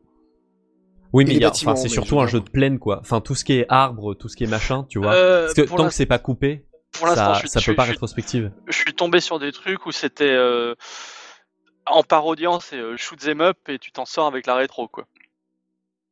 Ouais, mais est-ce que c'est c'est si enfin en fait j'ai du mal à me rendre compte techniquement, c'est si dingue Bah. de traquer genre euh, je sais pas 30 points Bah, de, sur 30 les objets dans 30 une zone de points. 20 mètres autour Non, de toi. 30 et- points pour tous les objets qui sont dans une zone de X autour de toi. En termes de mémoire, ça me paraît hallucinant. Et ça. derrière, arriver à calculer la résolution du truc, c'est-à-dire là, t'imagines, j'ai poussé un caillou, ça a éclaté un cum, j'ai rétrospectivé le caillou, ça éclate un deuxième cum, j'ai relâché le caillou au milieu de la pente, ça éclate un troisième cum. La, la, la, résolution du truc, moi je me dis, euh, on me dit demain matin tu programmes ça, je démissionne et je vais planter des navets en Corrèze. hein. Alors, juste pour préciser, on en parlait avec Méduse en off, c'est pas complètement inaccessible hein, en termes de, de programmation. Le, le truc juste dingue, c'est que ça tourne sur Switch. C'est ça. C'est-à-dire que t'as la quantité de RAM nécessaire pour avoir les, ne serait-ce que les X points d'interpolation par objet qui bouge autour de toi. Alors, y a, je suis d'accord avec toi, il n'y a pas 100% des objets à côté de toi ne bougent pas, mais il suffit que tu, tu mets 4-5 troncs autour de toi et tu les fais bouger, tu peux les rétrospectiver tous. Oui, c'est vrai, oui, oui. Tous. Et, et puis la trajectoire est hyper euh, fidèle. Genre tu sens pas du tout euh, Ouais, quelconque, euh, Tu- enfin, quelconque moyenne, quelconque machin. Là, il y a un trucage, toi. Je suis ok avec toi, Nasdorf. Il y a forcément une astuce à la con à laquelle on parle, on parle pas, on pense pas forcément, mais c'est hyper intéressant d'en parler entre entre programmeurs. Mais l'astuce, tu la vois pas. Et c'est ça qui est bluffant. quoi. C'est exactement le même principe que, je sais pas si vous vous rappelez, les, les, les- quand on parle de, de ray tracing et autres, les vrais bons jeux, c'est ceux qui te font croire qu'ils ont du ray tracing alors qu'en fait pas du tout. Et c'est exactement ce genre d'astuce là, c'est quand t'arrives à avoir ce truc là où tu te dis, tu, c'est comme un magicien qui te montre un tour, tu vois absolument pas la ficelle. Oui, mais là, je me dis, en fait, le truc c'est que c'est ce genre de rétrospective. On l'a dans, dans des jeux de foot, on l'a depuis, euh, tu vois, 30 Oui, mais ans. c'est l'intégralité du truc. Oui, non mais je veux dire, tu vois, une, un truc Smash, euh, ça te sauve ta... Tu vois, t'as toute ta partie, tu peux la rejouer euh, quand tu veux, enfin, euh, pas quand tu Mais- veux, mais à la vitesse que tu Oui, veux, ça, parce que ça stoppe les inputs.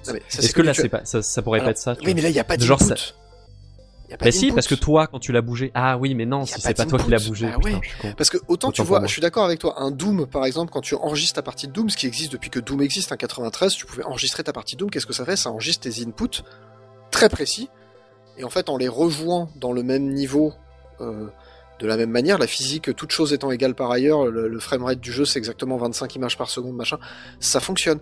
Là, il n'y a pas ça, je, vois pas comment c'est fait. Encore une fois, comme quand un magicien sort un lapin du chapeau, hein. tu sais très bien que le lapin était pas dans le chapeau. Mais, des fois, le mec est tellement bon que tu sais pas d'où il le sort, euh, le, lapin. Bah là, c'est la même chose.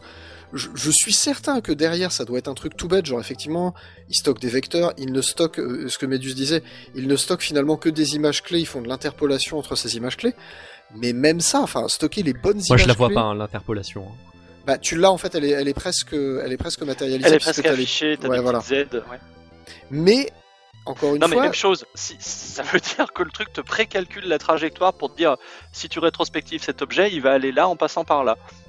c'est ça. Et quand il y a un virage, le virage est fait, alors qu'en interpolation, le virage, euh, Bah ouais, c'est pour ça. Moi, je, celui-là, il m'hallucine, hein, je suis je désolé. fais un mais peu d'animation m'en mets sur pas, des hein. trucs comme, euh, tu sais, première ou quoi, l'interpolation. Tu la captes, tu sais, au bout d'un moment, C'est tu ça. chopes la logique. Là, euh, s'il y a de l'interpolation, elle est invisible. Enfin, c'est pour ça que la mo- je disais moyenne tout à l'heure, mais oui, c'est interpolation le terme, euh, pff, invisible. Mais c'est vrai que c'est bon. Moi, Du j'avoue coup, que c'est- j'ai j'ai moins cet attrait euh, à Non, mais incroyable Du techniquement. coup, c'est mais- c'est mais- bluffant et c'est fun. C'est ça qui est bon quoi. Ah, c'est bluffant, c'est fun. Par contre, en ce qui concerne rétrospective, je vois bien les usages, mais j'en ai je m'en suis pas beaucoup servi. Alors, si là, je m'en suis servi à balle dans un chut-chut, et j'ai l'impression d'avoir d'avoir baisé le jeu, alors que si ça se trouve, c'est exactement ce que je devais faire, tu vois. c'est pas impossible. Alors, part dans les, il y a certains Genre, il y a un obstacle qui me sanctuaires faisait chier. hein. je- Voilà, il y a un obstacle qui me faisait chier, je dis bouge pas, tu vas pas me faire chier longtemps. Et puis hop, ça passe quoi. Alors, euh, autre pouvoir un petit peu simple, on va dire, euh, c'est amalgame. Simple, bah, avec une combinatoire euh, assez assez Combinatoire propre, délirante, mais finalement qui est un, un truc assez. euh, Donc, amalgame, euh, ça permet euh, de, de coller, en fait, euh, n'importe quel objet, finalement, de ton inventaire. Salut Curbix. Euh, oui, salut Carbix. Absolument n'importe quel objet de ton inventaire, tu peux le coller bah, soit à ton bouclier, soit à ton épée, lance, bâton, soit à, une flèche de ton, arc. Et ça va avoir euh, différents effets. Typiquement, c'est ce qui était montré dans les trailers et qui, marche assez bien. hein. C'est euh, tu colles un œil de chauve-souris sur ta flèche, elle devient téléguidée. Tu colles une, une comment dire une Bombe. Une bombe sur ta flèche, effectivement, bah ça devient une flèche bombe exactement comme il y avait dans euh, Twilight Princess. Tu avais le même, même, même principe de fonctionnement. Euh, mais après, tu peux coller n'importe quoi. Tu peux coller un beefsteak sur ta flèche. Bon, là, en l'occurrence, ça fera pas grand chose, mais. Euh, je sais Et pas ça le fait lancer plus loin. c'est ouais, la, la flèche euh, sur l'aile de chauve-souris marche bien. Euh, tu, tu peux envoyer par exemple un, un fruit, euh, un piment sur la flèche, bah, ça fait une flèche de feu. C'est évident, mais fallait y penser. Un- une jolie chouchou sur une flèche, ça fait une flèche d'eau. Sauf si c'est un chouchou de glace, dans ces cas-là, ça fait une flèche de glace. Et ainsi de suite. J'ai envie de dire, je- le- voilà, les possibilités sont un peu illimitées. Puis au niveau des armes, c'est fun. Et effectivement, sur les armes, euh, ça je, fait. je- je le, je le place, j'ai un, un ennemi qui me faisait chier, j'ai collé une lance sur une lance avec la range, il m'a pas fait chier longtemps aussi. Alors, ça peut faire des trucs un peu délirants de ce genre-là. Ils le font aussi. Ils le, et ils le font aussi, les ennemis aussi se battent effectivement avec les, des éventails, c'est ils ont collé une, fleur, une feuille Korogu sur, euh, sur une lance et puis ils te battent avec, ils se foutent sur la gueule avec ça quoi. Alors moi, il y a un seul truc que je trouve dommage avec ça, pour faire un petit point négatif, euh, c'est euh, que autant pour les flèches, quand tu sors ta flèche, tu peux amalgamer directement, autant pour, si je dis pas de conneries, parce que j'ai pas trouvé l'option, autant pour une arme, il faut passer par sortir le truc de l'inventaire et amalgamer. Et ça, c'est un peu relou, parce que les armes, euh, n'empêche, t'en chopes assez régulièrement. Où il faut pas, faut pas le ramasser, il faut le faire tant que l'arme est au sol, quoi. Oui, alors d'ailleurs je précise aussi pour les pour les jeux, voilà, si vous débutez dans le jeu, c'est on est toujours dans du no spoil, mais c'est un conseil euh, qui vous sera précieux. Euh, J'ai mis une petite dizaine d'heures à me rendre compte qu'en fait amalgame, il fallait vraiment s'en servir tout le temps. C'est-à-dire qu'en fait, même je, je m'attendais à avoir des armes plus puissantes, plus solides, tu sais, avec les numéros qui montent, quoi, tu vois, tout, tout bêtement, assez rapidement, et en fait pas du tout tes, tes- tes armes restent assez moisies pendant un bon moment. Sauf si tu utilises Amalgame comme un gros port. Et ça, les PNJ, les PNJ te le disent. Exactement, les PNG te le disent, mais au départ, je- je- je- je- ça m'a un peu, un peu passé par-dessus, mais en fait, on ramasse euh, des, cornes de bocoblin, euh, tu ramasses des dents de, de, de, de, cré- de, de trogoblins, de créatures X ou Y. Faut tout de suite prendre un bâton, une torche, une louche, une, une houe, un, une hallebarde, une épée rouillée, un machin, paf, tout de suite t'amalgames la corne dessus, ça fait plus 1, plus 2, plus 3, plus 10. Et là, ça simplifie quand même vachement les combats. Ouais, surtout que si vous êtes comme moi et que vous avez un peu peur, euh, tu sais, dans les RPG ou quoi, vous utilisez pas vos objets. Là, pour le coup, on vous en donne à foison. J'ai jamais Exactement. eu un inventaire aussi rempli. Donc vraiment, il n'y a aucun souci à amalgamer tout ce que vous voulez. Alors, non, alors dans, le- dans le jeu Breath of- dans le jeu Zelda Tears of the Kingdom, attention. Oui, mais alors, depuis tout à l'heure, on fait la... depuis tout à l'heure, on fait le truc. hein. C'est pas une bonne nouvelle ça, parce que moi j'aime bien accumuler du bordel dans mes inventaires. Ouais, mais en fait, tu, enfin, T'y prends goût, t'y prends goût. Au début, c'est un peu, euh, c'est c'est un peu euh, rebutant. Moi, au début, j'avais la flemme. Je me disais, ah putain, c'est ça de plus à gérer. Alors que dans Breath of the Wild, quand même, Breath of the Wild, ça se basait sur une certaine simplicité. De en mode, euh, t'as une arme, genre on te file une arme, l'arme tu l'utilises, tu vois, les pouvoirs ils étaient très simples. Là, il y a une petite, une petite couche de complexité à choper. Parce que tu vas pouvoir un peu tout coller et un peu tout amalgamer. Mais, euh, mais en fait, tu prends le pas rapidement parce qu'on t'en file à foison, quoi. Donc t'as que ça. ça à faire des, des objets. Et en plus, c'est ça, donne en plus une utilité au truc de monstre que tu ramasses qui à l'origine dans euh, of the Wild n'était pas toujours très utile. Tu te retrouvais quand même rapidement avec euh, 40 ailes de chauve-souris à pas savoir qu'en foutre à part les vendre ou les filer aux, mecs qui s'occupaient des, des, des, objets de monstres là. Mais bon, c'est pas, pas hyper intéressant. Là, l'avantage, c'est qu'effectivement, tu viens de buter une chauve-souris, tu peux tout de suite ramasser un œil, une aile, et paf, tu peux t'en servir sur une flèche. Pareil, tu viens de buter un bokoblin, bah t'as euh, une corne, une dent, euh, ou je sais pas quoi, bah tu peux tout de suite amalgamer sur ton épée. Il faut, en fait, il faut vraiment prendre ce réflexe de se dire, c'est comme une espèce de craft interactif qui serait pas obligatoire, mais qui est, euh, on va dire, très fortement Ouais, conseillé. il- Voilà, c'est ça, il est pas obligatoire, mais si tu le fais pas, c'est chaud. quoi. Il y a un certain ennemi un peu costaud, je vous dirai pas exactement ce que c'est parce que nous sommes en partie no spoil, que j'ai galéré, je suis mort euh, je de 10, 12 fois dessus en me disant mais c'est pas possible, c'est trop compliqué, en essayant plusieurs approches, genre on a voilà, balancé un truc explosif, puis essayer de le geler, puis essayer ci, puis essayer mi. Et à un moment, bah j'ai juste foutu un caillou sur un bâton et je l'ai défoncé quoi. Donc c'est... Je pense que le jeu a vraiment été pensé autour de cette mécanique-là. En tout cas, la, la partie combat a vraiment été pensée autour de cette mécanique-là. Effectivement, je suis d'accord avec toi, Galaxis. Les ennemis te lâchent énormément de loot. Donc, faut vraiment pas hésiter à s'en servir. Et des loots quali euh, très rapidement en plus, parce que Et t'as pas- des loots de bâtard hein, rapidement. ouais. Ouais, pensez pas que euh, parce que ça on, on le voit dès le début et puis de toute façon les petits euh, golems vous le disent. Le fait que dans l'inventaire il y a des il y a une petite case avec marqué ça ça vous rajoute 5 points d'attaque, ça ça vous rajoute 6 points d'attaque.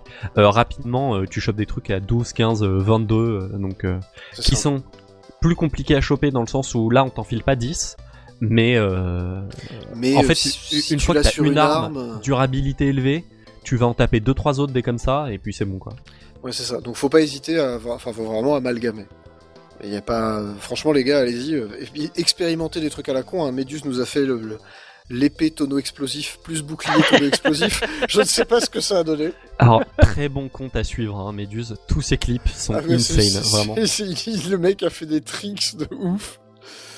Donc voilà, Méduse, euh, si tu nous écoutes, euh, voilà, je- chaude recommandation, effectivement, euh, il a publié un nombre de vidéos sur, sur Tears of the Kingdom juste hallucinant, avec des astuces, mais de fils de pute, faut le dire, avec des trucs que je pensais pas possible. Des trucs, tu dis, mais comment il a eu l'idée, quoi Bah, je pense qu'il a beaucoup trop de temps libre, hein, c'est ça. le- Et pourtant, il n'est pas chômeur, je ne comprends pas. C'est vraiment. euh, Bref, nos télétravailleurs ont du talent, je pense que c'est ça l'astuce. Et donc, le tout dernier pouvoir qui. Ah, le meilleur. Alors, le meilleur, je sais pas. Parce qu'Amalgame, euh, au final, je trouve ça rigolo. Mais euh, le tout dernier pouvoir, c'est Emprise. Et Emprise, en fait, ça va être un peu un mélange entre. Euh, c'est Magnétis, mais avec de la colle UU. c'est à peu près ça. C'est Nick Clunivis. Niklou Nivis.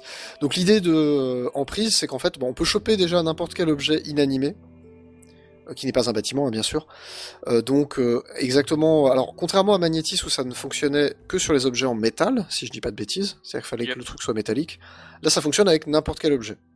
Donc n'importe quel objet, tu peux le choper à distance façon euh, Magnétis et euh, le trimballer en l'éloigner, euh, machin. tu maintiens R, tu peux le tourner sur lui-même selon deux axes. hein, tu peux le tourner axe horizontal, axe vertical, donc c'est cool.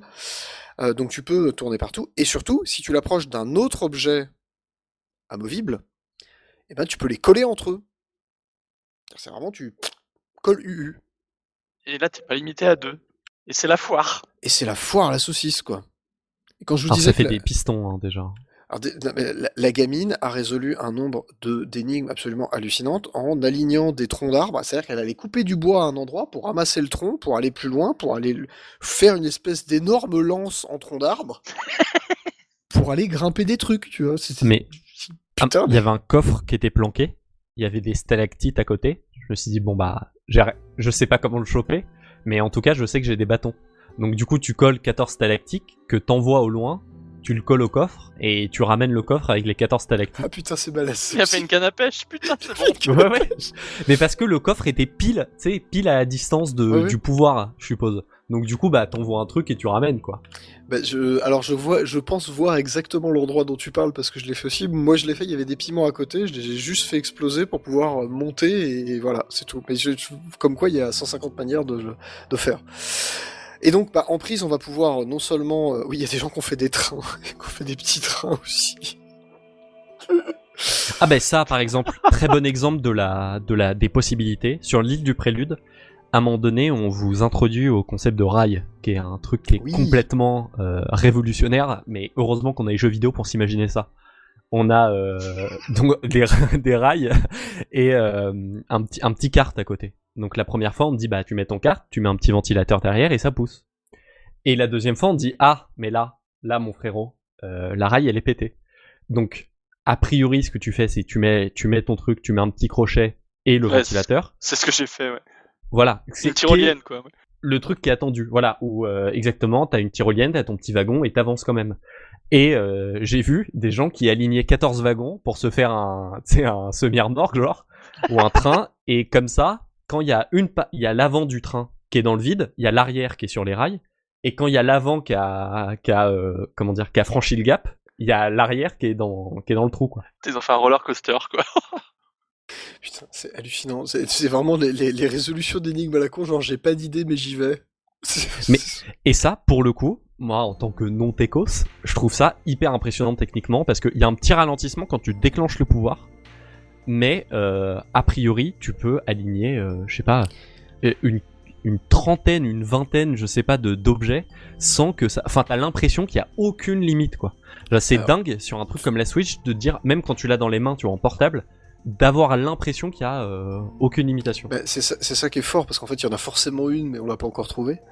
Je pense qu'il y a déjà des mecs qui ont essayé de faire le, le- la, plus long, la plus longue euh, tige de, de- du monde. hein. Je suis à peu près certain qu'il y a des gars qui ont tenté un record. Euh, voilà, mais c'est- alors en prise. En plus, on parlait de ventilateurs et autres, donc effectivement, il y a des, il y a des objets, Les artefacts. Des artefacts, Sonao, donc la fameuse civilisation perdue.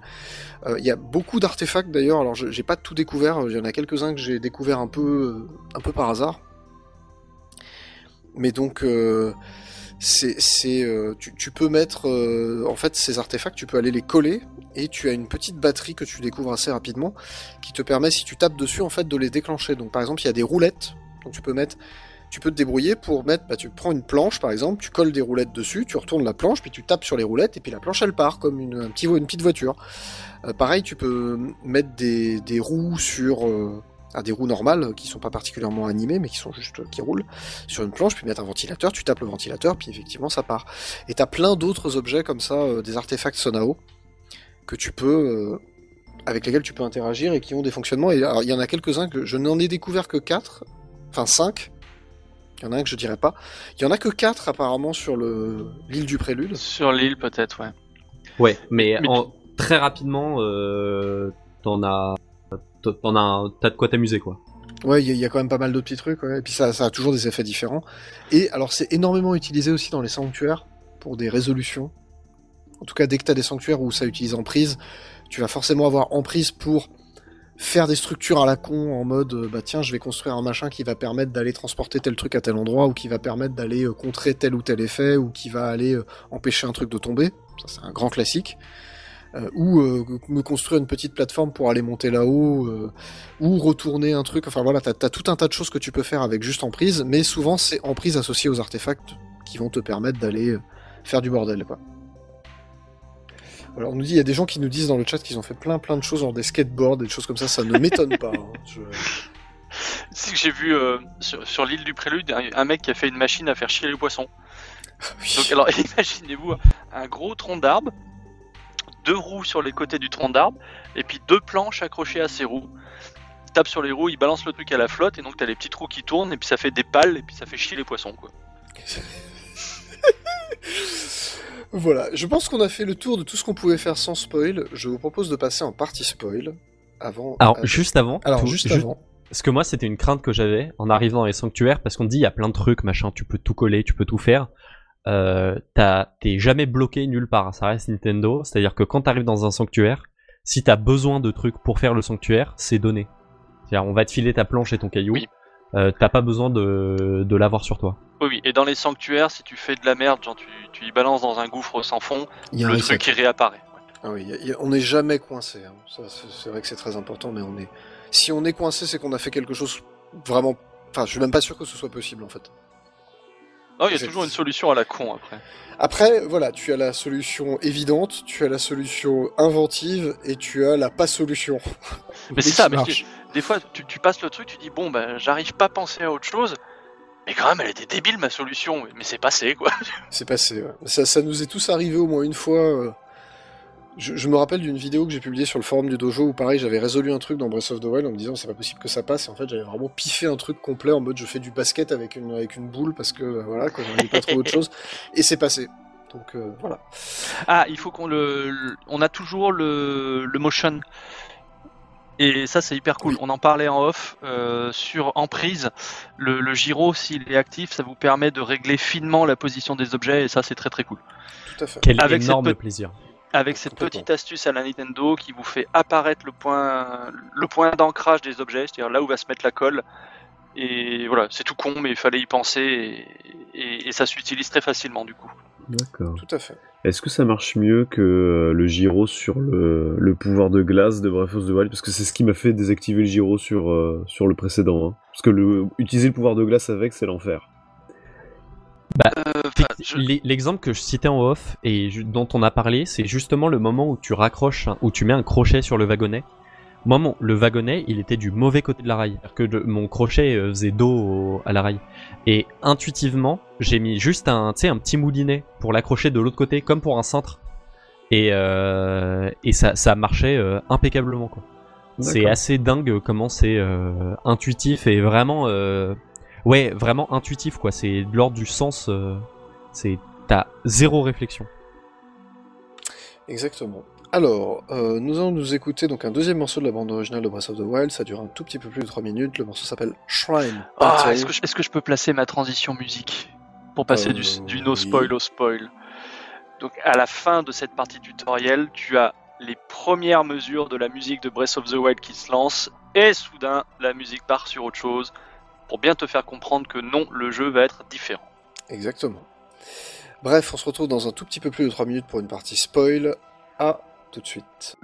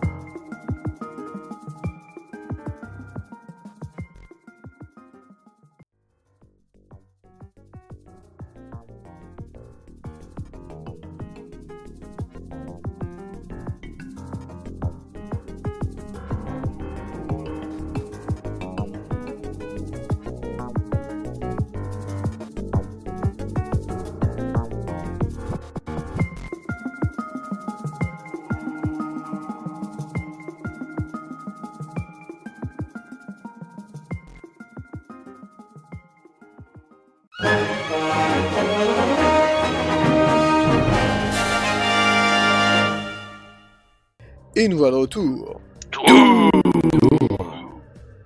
Alors, on vous prévient. Là maintenant, nous entrons dans le territoire spoil, donc on va vous raconter des trucs qui sont arrivés, on va vous raconter des mécanismes qui arrivent quand on a fini le, le prélude du jeu, donc une fois qu'on a passé la grande porte, d'accord C'est euh, voilà la partie où il y a des poils. Euh, si ça, tu peux arrêter, genre, s'il te plaît, c'est- c'est très perturbant en fait, j'ai le truc sous le nez là, bref. Euh, donc voilà, là, si vous nous écoutez, si vous continuez de nous écouter, euh, n'ayez pas peur, on va spoiler. Alors après, je pense que euh, on a tous une grosse dizaine, quinzaine d'heures de jeu, peut-être un peu plus, peut-être un peu moins. Ouais, dans ces eaux-là, ouais. Donc de toute façon, on n'en a pas vu. Mais putain, putain, ça veut rien dire, tu peux passer 10 heures sur le tuto. Tu peux passer 10 heures sur le tuto, donc ça veut pas dire grand chose. Mais voilà. Euh, par exemple, à titre personnel, j'ai déjà découvert deux tours de deux zones du jeu. Donc, Ok. Sachant que la première est entre guillemets plus ou moins euh, obligatoire. Alors le, le... quelqu'un faisait la remarque en off, je sais plus qui, je crois que c'est Galaxy, que le jeu était relativement dirigiste au début. Je veux Ouais, dire c'est- relativement. hein. c'est ça, c'est le temps de finir de te donner les, les mécaniques, quoi. On va dire jusqu'à ce que tu récupères la paravoile, parce que oui, tu finis par la récupérer. Le truc te dit Yes. bon, ce serait bien d'aller là et d'aller là et d'aller là et d'aller là, puis après on te laisse te démerder. en gros. Plus dirigiste, c'est qu'il te pousse un peu au cul, je trouve. Même, alors c'était, c'est encore une fois, c'est peut-être euh, moi et mon euh, et euh, juste le fait qu'en ce moment euh, j'ai peut-être euh, moins le temps de, de vraiment me poser et de me dire ah je suis dans l'esprit Breath of the Wild machin.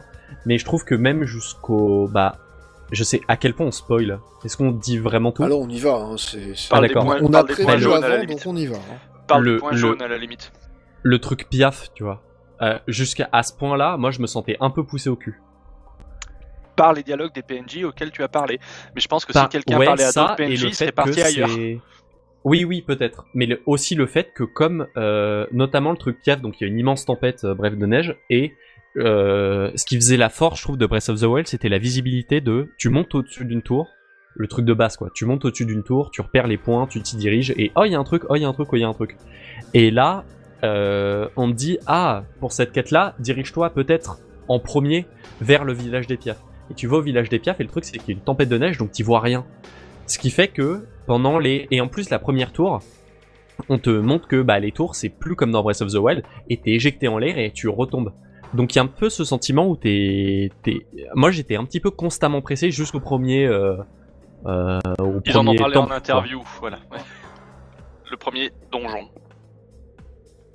Alors, à titre personnel, je suis même pas encore arrivé au premier donjon. Définissez euh, premier. Ton premier. Ouais, c'est un peu ça. ouais. Euh, mais je trouve que les, tours sont assez cool. euh, En fait, euh, donc faut qu'on en, faut qu'on en parle un peu euh, quand même. Donc effectivement, on ne grimpe plus sur les tours. C'est-à-dire qu'avant, il fallait vraiment dégager la zone autour de la tour quand il y avait des ennemis, puis arriver à grimper dessus, ce qui n'était pas évident. C'était vraiment une épreuve. Fallait le mériter.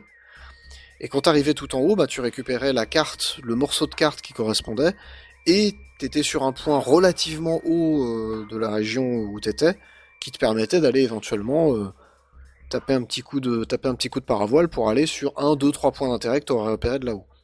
Là, c'est un peu différent. Finalement, il suffit juste d'entrer au, au pied de la tour. Elle t'éjecte en l'air. Tu cartographies toi-même. C'est de la- de l'animation est d'ailleurs assez marrante euh, puisque t'as euh, c'est vraiment euh, Ah bah t'as une Switch Tu dans les mains. hein. c'est ça, tu, tu scannes un truc, t'as des données qui partent, des données qui reviennent, c'est assez, enfin, c'est c'est rigolo, quoi, comme, je trouve, euh, ce côté un peu, ça fait très Skyward Sword, en fait, tu sais, où t'as une espèce de technologie, mais que t'arrives pas trop à comprendre, c'est pas électrique, mais en même temps, c'est pas magique non plus, c'est, il y a quand même une logique derrière, bref. Et on te dit, bah il y a une caméra, tu l'as pas. Genre, Bah, c'est- c'est- pas une tablette ancienne. T'as pas débloqué l'appareil photo? Ah, bah, voilà, qu'est-ce qui se passe? Ah, mais il est encore sur Android 8. Oh bref. Donc bref, tu scannes ton truc et en fait ça scanne à la fois le ciel et euh, la terre. Donc tu as les îles célestes qui sont de la zone qui sont scannées et la région à terre. Et ensuite on te laisse en chute libre. Donc tu peux finalement te diriger où tu veux. Et c'est suffisamment bien foutu, et croyez-moi j'ai testé, pour que tu puisses grosso modo depuis la tour atteindre à peu près n'importe quel point de la région où tu es, juste en chute libre. Ok, tu peux pas Et passer à la région d'après une quoi. autre tour. Alors Ah, l'autre tour déjà non, ça marche en- pas. Ah putain, en- moi j'ai pas réussi. Hein. en douillant un peu avec un planeur parce qu'il y a une manière pour activer un planeur en plein air Putain, mais- qui est insane. Ah, J'ai vu ça sur TikTok, mon pote. En gros, tu te, tu, tu te, rends- tu te poses complètement immobile pendant euh, une seconde et demie. Genre, tu bouges, tu touches pas le stick, tu vois, t'as ta paravoile. Tu touches pas le stick, donc du coup, t'es immobile. Tu descends un peu, mais t'es immobile. Tu sors ton planeur et t'avances. Et là, tu tombes pile en fait sur le planeur. Donc ça demande, euh, bon, faut avoir la, comment dire, faut construire un peu de mémoire musculaire, mais en gros, euh, tu le chopes quasi 100%. Skill de Et euh, là, tu fais. Moi, j'ai j'ai fait. euh, je crois qu'il y a trois tours que j'ai enchaîné comme ça. Putain, c'est la violence comme, comme méthode. C'est marrant, j'aurais peur putain. de. J'aurais peur de découvrir la carte trop vite et de me dire putain j'ai toute cette zone là que j'ai pas fait et puis d'oublier des Bah, choses tu vois. En vrai, c'est pas si grave que ça parce que quand, quand t'es en l'air comme ça, justement, t'en profites généralement pour regarder le décor, pour repérer les sanctuaires s'il y en a, pour repérer les points d'intérêt s'il y en a. En vrai, euh, c'est le genre de truc où je te rappelle que tu n'as que 6, 7 balises, 8 balises dans ta carte. Donc de toute façon, une fois que t'as mis bling, bling, bling, bling, bling, une fois que t'as le vert, le bleu, le rouge, tu l'as dans le cul. Hein. Bah, c'est Alors, ça, et moi- alors je te file le tuyau, c'est pense à remplacer tes balises par des tampons. Oui, bah oui, je sais, mais euh, bon, le problème c'est que bah, des fois, je vois, tu sais, c'est le phénomène de la pie. Tu vois un truc, tu, tu mets un, tu mets un machin. Puis quand tu y vas, tu vois un autre truc, donc tu mets une autre balise. Puis quand tu vas au premier, tu te fais détourner ton attention par un autre truc, donc tu mets un, tu te mets des penses bêtes pour y revenir, mais t'y reviens jamais en fait. Il n'y a Tu- pas tu assez de balises dans ce jeu. Ah, non, mais- C'est ça Alors, le moi, je suis, problème. je suis vraiment un gamin, mais quand je suis en l'air sur un planeur, tout ce que je fais, c'est je marche un petit peu sur le planeur en mode, mais c'est dingue. je suis en train de marcher sur un truc qui, qui vole en l'air, tu vois, genre. Et du coup, je, tu sais, je fais des gauche-droite, gauche-droite, parce que du coup, je suis en train de, L'équilibré. mon perso, il marche un tout petit peu sur les trucs. Non, non, pas vraiment, euh, c'est équilibre parce que je marche dessus, tu vois. Parce que je suis en mode, mais c'est dingue de pouvoir marcher sur un truc qui vole. Mais euh, bref, c'est- quand même euh, voilà les, tours. Je trouve que moi je trouve que c'est une évolution plutôt positive. C'est vraiment il suffit juste d'atteindre la tour finalement. Alors c'est pas toujours facile. Hein. Des fois t'as Oui, euh, il y a encore ces petits puzzles, genre une tour entourée de ronces, il faudra trouver la petite Voilà. astuce pour passer. Ou... ou euh, des tours qui sont entourées. euh, Il y en a une qui a un camp ennemi tout autour. Donc en fait bah, tu, tu peux y aller en traçant en mode t'es derrière moi tu causes à mon cul tu vois. Mais euh, c'est chaud patate quoi. Faut quand même se le dire. Mais tu peux y arriver. Hein, C'est-à-dire tu peux tu, tu te fais casser la gueule. Pouf tu tombes dans tu tombes en avant dans l'escalier puis tu te relèves t'ouvres la porte et tu te fais éjecter tu te casses très vite. Ça peut marcher. Euh, voilà, donc c'est- ça, ça peut fonctionner. Euh, le, la deuxième petite nouveauté euh, sur, le, sur le, le plancher des vaches, on va dire, c'est euh, les souterrains. Les souterrains, les puits, Ouais, ouais, les grottes. les, les grottes. Trop bien ça. Quand tu Ah, le premier puits, il y a vraiment un effet waouh. Dans le premier, puits peu, que- ouais. Alors, Bah là, le premier puits, c'est surprenant. C'est-à-dire, tu, tu, tu te mets à côté du puits, tu te dis, tiens, mais il y a un truc en bas. Tu sais, genre un truc qui brille, tu vois, c'est toujours pareil, c'est la pie. Puis, bah, bah, bah t'y vas, tu vois, tu vas pas rester comme un con au bord du puits à regarder le truc qui brille en bas. T'y vas, puis tu te rends compte qu'en fait, bah non, il y a une petite, euh, il y a un- une petite énigme, un petit machin, tu peux aller ramasser euh, quelques fleurs, un champignon, une bombe, euh, une fleur, une fleur bombe. Il y a parfois un ennemi, il y a parfois un truc, et puis après tu te dis, mais comment je sors? Puis, oup, tu ressors infiltration, puis pouf, tu remontes. Voilà, donc tu Et peux ça- explorer tous les puits du jeu. Ça c'est vraiment dingue euh, d'ailleurs parce qu'on parlait de l'effet un peu waouh du de l'île du prélude, mais en règle générale, euh, il y a, enfin bon, du coup je sais pas, euh, on peut pas trop s'exprimer en heure de jeu, mais euh, tout le début c'est oh un nouveau collectible, oh un nouveau collectible, oh dans les puits il y a des trucs, oh dans les tu- que des trucs qui étaient pas dans Breath of the Wild où déjà tu faisais euh, genre Tu un pie, toutes les deux arrêter, minutes. Ouais. Et là, euh, c'est c'est assez dingue. C'est un truc qui a beaucoup été dit, mais euh, ça fait vraiment passer Breath of the Wild pour un brouillon. Et C'est- Najlos c'est- nous dit c'est un peu il y a, il y a pas de plan éculé dans les mais- grottes ou dans les puits. T'as C'est pas vrai. de carte, donc il faut C'est te vrai. démerder. C'est vrai, c'est vrai. Mais euh, je suis d'accord, c'est, c'est, ça, ça renouvelle quand même les choses parce que c'est- bah, déjà faut les trouver. Ce qui est pas Alors soit tu les si trouves évident. au pif, soit euh, là où je suis parti, je suis tombé sur une quête en me disant ouais il y a machine qui a disparu, euh, il y a machin qui est parti le chercher. Alors t'es dans la tempête de neige, du coup tu te repères à des soit des signaux de fumée, soit des feux qu'il a laissés. Enfin t'as quand même des petits repères pour te diriger. Et puis ta machine qui est coincée dans une grotte quoi. Putain, ça doit être bien galère. Surtout qu'on nous, on nous dit là qu'il y a quand y a quand même des grottes qui sont des labyrinthes. Alors j'ai exploré des petites grottes jusqu'à présent, j'ai pas essayé de faire des grosses grottes. Il y a des Euh, trucs où c'est bien étriqué quand même. Sans, alors moi j'en ai pas vu qui étaient des labyrinthes, mais il y en a où c'est en fait t'as des t'as plein de salles qui sont un peu imbriquées, mais seulement par un passage. Ce qui Ouais. fait que un coup faut faire infiltration, un coup faut descendre, puis faut casser un faut casser un de la roche. rocher ou un truc comme Puis, ça. C'est ça. Et du coup, t'es, ouais, c'est quand même un peu intriqué, mais intri... oui, intriqué. Mais euh, le truc qui est cool, c'est que euh, si tu t'en sors pas, tu fais infiltration, t'es direct dehors et tu reprends. Il y a rien qui s'est passé, quoi. Oui, c'est ça. Tu peux pas te retrouver piégé en fait véritablement, puisque t'as toujours infiltration qui peut te sortir de la panade si jamais euh, tu t'arrives, tu tournes en rond et t'y arrives plus quoi. Ouais, c'est ça. Et tu te, et au- au-delà du fait de pas être objectivement piégé, tu te sens jamais piégé. Et ça, c'est quelque chose qui est assez fort, je trouve, dans un jeu qui est aussi euh, où les éléments sont aussi imbriqués. C'est que tu as toujours euh, la main sur ce que tu veux faire.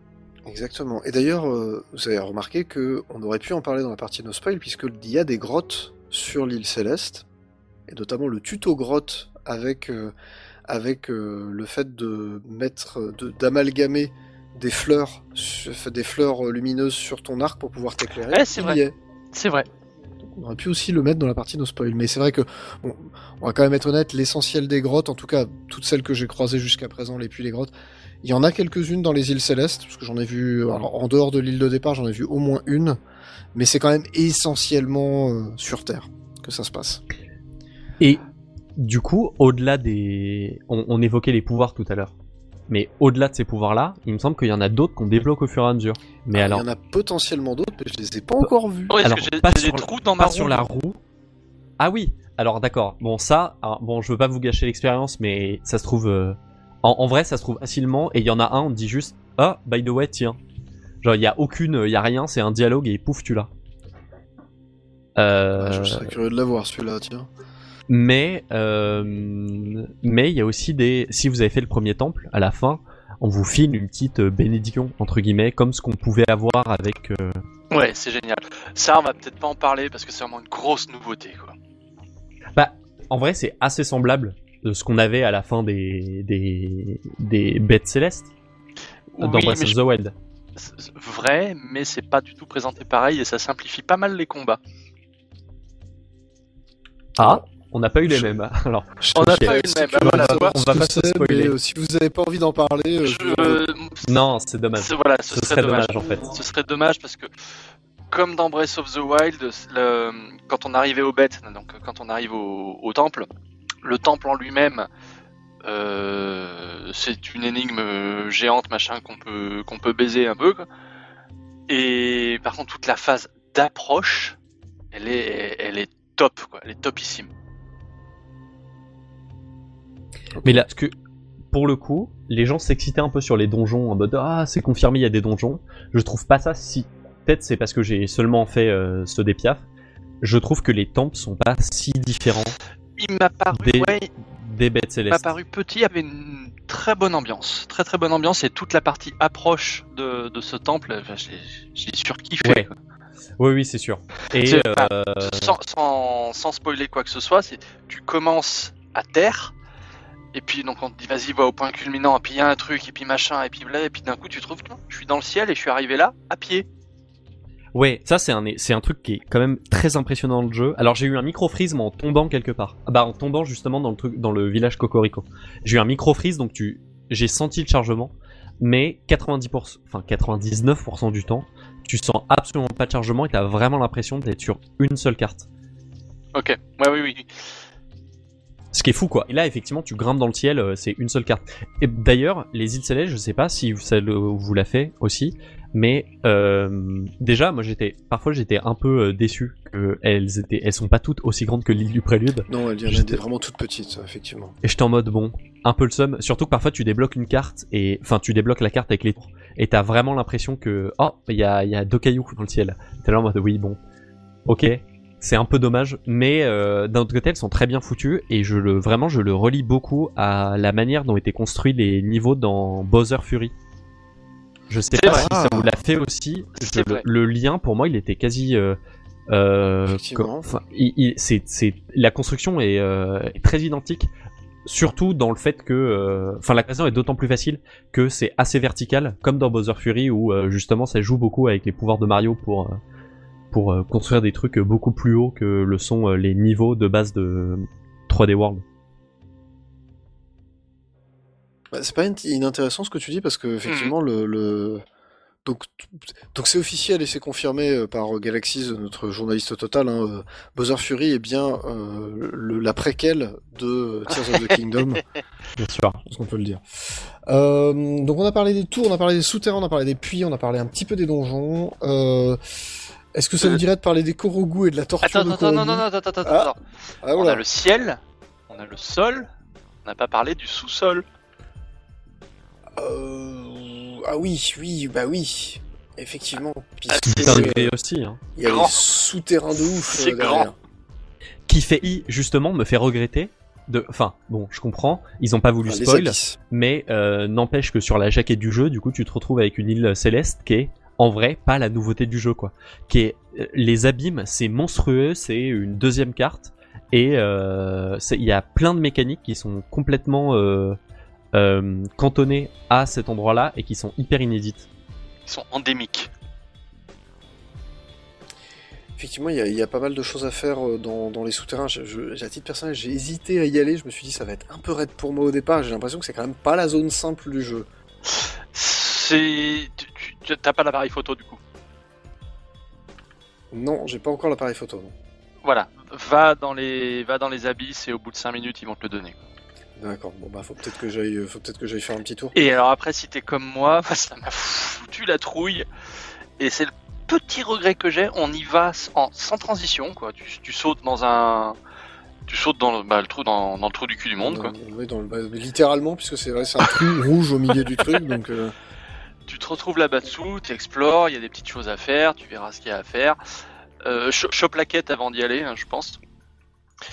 Oui. Et, et le petit regret, enfin, je me suis retrouvé pendant 10 minutes à essayer de grimper sur un- une espèce de masse rocailleuse et à me dire bah, je vais m'infiltrer pour me retrouver au, à la surface, ça marche pas. Alors, soit j'ai pas trouvé l'astuce, euh, soit il me manque quelque chose, mais j'ai fini par me résoudre à, à utiliser le téléporte. Quoi. Et du coup, le téléporte est toujours là. Alors ça c'est quand même la bonne nouvelle, pareil tu peux pas rester coincé, si vraiment il y a une merde tu peux toujours aller te téléporter ailleurs.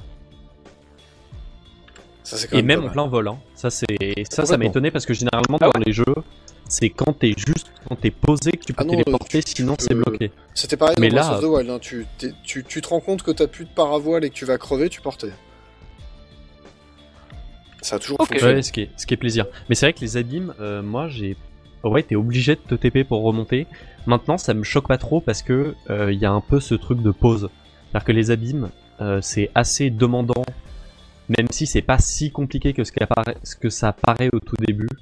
Mais euh, tu peux rapidement. En fait, il y a une mécanique où les miasmes, donc au début et tout, ça t'enlève des cœurs, mais ça te les bloque. Ça les bloque, c'est-à-dire que si tu soignes, tu... c'est capé en fait. Mettons que tu as 8 cœurs, tu touches un miasme, ça te vire 2 cœurs. Si tu te soignes, bah, tu remonteras que à 6 cœurs. Voilà. Et tape, ça t'en bloque un autre. pute ça. Mais t'as, bon, t'as des plats pour les libérer, les cœurs. Euh, des- c'est ça, t'as des remèdes. Du coup, les, les, les parties de monstres servent aussi à, à se faciliter ce genre de choses. Et tu as dans les abysses des points qui te peuvent débloquer les cœurs qui ont été bloqués. quoi. Ah d'accord, donc c'est il y a c'est un jeu dans le jeu là que vous êtes en train de- complètement, d'évoquer. hein. complètement, Parce que moi, alors là, je n'ai absolument pas visité cette partie-là. complètement. donc ça Et ce que disait Galaxy, il y a un bestiaire particulier là-bas dessous. hein. Il m'a foutu la trouille. Je me suis barré. Ouais, non mais je, moi, je pense, moi j'avais pas envie d'y aller. hein, tu vois, je vois, un- excuse-moi, je vois un grand trou noir saignant. Moi, j'ai pas envie d'y aller. Ah bah hein, c'est pour ça que c'est effrayant parce qu'en fait il y a, il y a un peu cet aspect euh, Nether de Minecraft dans le sens où c'est un truc qui est hyper hostile, qui est hyper, euh, enfin qui est hostile. Tu connais pas trop le bestiaire, euh, tu perds rapidement des cœurs, d'autant plus que là ça te les bloque. Mais une fois que t'as un, t'es un peu habitué, t'as un peu des réflexes, ça va. N'empêche que c'est plus dangereux Oui, faut- et que ça snowball parce que si tu, en fait, il suffit que tu te fasses toucher deux fois. Euh, t'as plus que deux cœurs et là euh, tu fais plus le malin quoi. Et les Njit le vendent bien. hein. T'as- avant de descendre dans le premier trou, il y a un mec qui est en train de canner à côté en disant euh, Ouais, j'ai touché le truc, machin, j'aurais pas dû et tout. Les mecs Il fait hyper noir, pense bien à bien t'équiper avant de descendre, ça va être la merde et tout. Ouais, ça, vu, ambiance. PNJ-là, hein, qui te... Mais c'est plaisir parce que t'as une autre map à donc- complètement découvrir. Il y a un autre système de tours, il y a un autre système. Donc ça c'est vraiment euh, c'est un jeu dans le jeu. C'est c'est, euh, c'est exactement ce que j'en comprends en tout cas. Euh, je vous propose de faire un petit bout de Korogu, Korogu. pancarte, il y a encore tellement de trucs quoi. Alors on va faire Korogu, on va grouper les Korogu et les pancartes. Donc euh, régulièrement dans le jeu, on tombe sur un mec qui tient une pancarte et qui peut pas la laisser tomber parce que sinon ce serait le déshonneur. c'est à peu près le, c'est à peu près le truc. C'est à peu près ça. Et euh, bah donc ça exige du joueur de, euh, de, à un moment tu peux lui parler en disant vas-y lâche pour voir et donc il lâche. Et donc s'il lâche et que la pancarte tombe pas, il te remercie, il fixe la pancarte et puis bah il te file des rubis. Et je sais pas ce qu'on peut gagner d'autre parce que pour l'instant j'en ai fait 4 ou 5. J'ai pas réussi à, plats. voilà. À chaque fois on te file euh, Des machin, un plat et un ouais. plat, un peu de thunes, et puis euh, voilà quoi. et ça puis avait des objets de, des objets d'amalgame. C'est ça, et je suppose, je suppose que si tu en débloques suffisamment, tu dois débloquer d'autres, mais je n'ai pas encore été assez loin. Là, j'en suis rendu. Les premières pancartes que tu croises, il y a toujours du matos à proximité. toujours tu, du fais matos. Une, hein. tu fais une structure à la con et ça tient. Alors, moi j'ai commencé à croiser des pancartes où fallait commencer à être vachement malin. hein. Bah, c'est ce que j'ai eu. La, la dernière que j'ai fait, il n'y a pas de matos à proximité. Par contre, j'avais des arbres. Je me suis bien amusé. Bah, c'est Oui, exactement un le malin concept. comment parce que parce que Bah, moi à un moment donné il y avait trois cailloux, euh, j'ai foutu les trois cailloux autour de la pancarte et c'était bon quoi. Bah, moi, alors, le- le- les premiers, les premiers, c'est tout con. Tu vois, tu commences, tu fais un petit empilement de poutrelles, tu le colles sous la pancarte, tu parles au mec, tu dis lâche pour voir, la pancarte tombe sur les poutrelles, ça bouge plus, c'est bon. Celle-là, elle doit être dans le village de départ, donc c'est vraiment, euh, c'est tout con. La deuxième, c'est déjà un peu plus compliqué. Euh, T'as juste un gros caillou, donc faut arriver à placer le gros caillou. C'est pas si simple que ça. Moi, j'en ai fait une là où en fait le mec, quand il lâche, ça peut tomber n'importe où. En fait, il a pas, il a même pas mis les deux premiers pieds, ce connard, donc ça tombe pas seulement en avant, ça peut tomber sur n'importe quel côté. Donc là, il a fallu que je le, je le mure en fait complètement. C'est-à-dire que je fasse de- J'imagine la structure, j'adore. c'est ça, j'ai- je fais une espèce de structure à la con avec, euh, avec euh, comme une espèce de tente. Tu vois, j'ai mis plein de, plein de poutres et des cailloux pour faire un truc pour que ça, se casse- ça se casse pas la gueule. avec un support et tout. Enfin, il a fallu faire un coffrage complet. C'était vraiment euh, BTP, euh, BTP le The Video Game. Et là, je lui ai parlé, j'ai dit lâche pour voir. La première fois, ça s'est cassé la gueule quand même. Enfin, que je recommence à remettre des trucs à la con, à coller des merdes. Là, je lui ai dit lâche pour voir. Puis là, c'était bon. Tu vois, ça devient de plus en plus compliqué. hein, C'est ce que j'ai vu jusqu'à présent. Mais est-ce qu'il n'y a pas, je sais pas si c'est le cas tout le temps, mais la pancarte, elle a, faites gaffe à ça, la pancarte, elle a toujours un, une gueule un peu différente. Parce que généralement, il y a des indices sur, euh, tu peux caler un, tu vois, mais il y avait un pancarte, il y avait une pancarte qui était un peu édentée. Et là, du coup, tu peux foutre un- une poutre de là, le- dans, dans la oui, partie dans- cassée, dans, de- le, tu vois. oui, dans le, dans le- la petite indentation, tu peux caler une poutre. C'est ça. Et donc du coup ça tient. Et de se dire, euh, je pense qu'il y a des astuces comme ça un peu, euh, un peu euh, peut-être faciles à chaque fois. Mais possible. euh, moi ce qui me fait crever de rire à chaque fois, c'est que on te, donc tu fais ton ex- exactement tes quatre murs avec quatre poutres machin euh, bordel, euh, tu as un, bah, cuisine américaine et tout. Et il te dit ah ça tient. Et je vais fixer le panneau et il te fixe le panneau et euh, écran noir, tu reviens dans le jeu et il y a le panneau qui tient et à côté il y a ce que t'as construit. Oui, c'est Et ce qui fait que tu vois ta baraque 4 étages, euh, 18 tours, euh, Ça, 4 tu- salles de bain. Des planches juste à côté. Voilà, Exactement, ouais. Et c'est, ça me fait trop rire parce qu'on te le, tu sais, on te le donne comme un, tu sais, un gamin qui a joué au Lego. Oui, c'est ça, Dans un- de trophée. C'est ça. T'as, construit un truc qui est complètement immonde, multicolore, et on te le donne à côté en mode tu peux, tu peux le remporter chez toi si tu veux. C'est exactement ça. C'est le, le cendrier que t'avais fait à ta maman quand t'étais en CM1, tu vois. C'est exactement le même truc. T'as peint un truc ignoble, t'as mis des couleurs dégueulasses, on te le file à côté. Une fois qu'il est démoulé, le truc ressemble plus à rien. Parce que bon, faut quand même être honnête, c'est le truc où euh, t'as pas envie de perdre du temps à aider le mec à mettre sa planque tout droit. Donc improvise un truc un peu à l'arrache, tu vas pas faire des jolies structures. Ah si si, ça fait de la thune et la thune est rare. Ouais, Ouais, alors ça, bon, ouais. oui, la thune est très rare, mais euh, mais en plus son dialogue est long, donc du coup t'as envie de te dépêcher. Genre t'es en mode, genre t'arrives, euh, tu fais ton truc, lui il colle ses trois planches, qui est d'ailleurs c'est très drôle parce que ça reste dans l'esprit du jeu de débrouille. Que même lui il dit je vais la fixer bien et juste ces trois planches qui sont scotchées quoi. C'est dégueulasse. Et euh, c'est MacGyver, le truc, il a pris un bout de scotch, il a pris un canif et puis c'est vraiment et et mais après le dialogue, c'est t'en as pour une éternité le truc, il, te file tous ses titres de propriété. Au début il te file un rubis et après il fait Hmm, je pense c'est pas assez. Prends ce petit plat que j'ai concocté et t'es en mode d'accord. Merci pour le plat. Il fait aïe aïe aïe. Ça, quand même, c'est un énorme service que tu m'as rendu là. Tiens, prends ça et il te donne un donc un petit objet de loot quoi. Et euh, à chaque fois c'est ça. C'est ça. Ce qui, ce qui me fait marrer avec ça, c'est qu'on dirait, tu sais, ta grand-mère, quoi. Tu, tu lui as filé un coup de main pour faire un truc euh, tout con, puis elle arrive, elle te file du pognon, elle te fait bouffer le midi, et puis euh, tu peux rester faire Ouais, la sieste. Et en plus, le, le comme le boug il s'appelle Gros ça y est. à, à chaque fois on te dit genre, euh, on te dit euh, mer- merci infiniment de m'avoir aidé. Gros ça y est se- sera hyper content. Donc euh, bon. Bah voilà. Et les Korogu. Euh, et à côté de ça, on a aussi les Korogu. Alors les Korogu, il y a une petite nouveauté. Donc il y a toujours des Korogu qui se trimballent dans la nature. C'est-à-dire tu vois euh, trois cailloux un peu bizarres, euh, tu les un alignes, truc à rien à un foutre là. apparaît. Un truc à rien à foutre là. Ça existe toujours. dessous, quoi. Voilà. C'est ça. Donc ça, ça existe toujours. C'est oui, tu vois euh, un, un rond en nénuphar euh, dans la flotte, tu plonges au milieu du rond, pouf, ça fait apparaître un Korogu. Donc, euh, c'est c'est pas euh, ça n'est- ça n'a rien de surprenant, on va dire. Maintenant, il y a d'autres Korogu. Il y a les Korogu qui sont perdus et leur copain, il est pas loin. Il a allumé un feu de camp et il faut les ramener à leur copain. Et c'est parce qu'ils sont sur le dos avec un gros sac à dos. Et ils sont en mode non, je suis tombé, il y a mon copain qui est là-haut. Et Voilà. Et donc, il faut. Alors, on peut les coller, on peut les déplacer. C'est un objet inanimé, en fait. faut, faut le savoir. Comme, euh, Et donc, on peut les, les, les coller sur des planches ou sur des roues ou sur des ventilateurs et puis les envoyer valdinguer vers leurs potes. Bah, L'idée, c'est quand même de les ramener rapidement. Et ça rapporte deux graines de Korogu, quand même. C'est pas mal.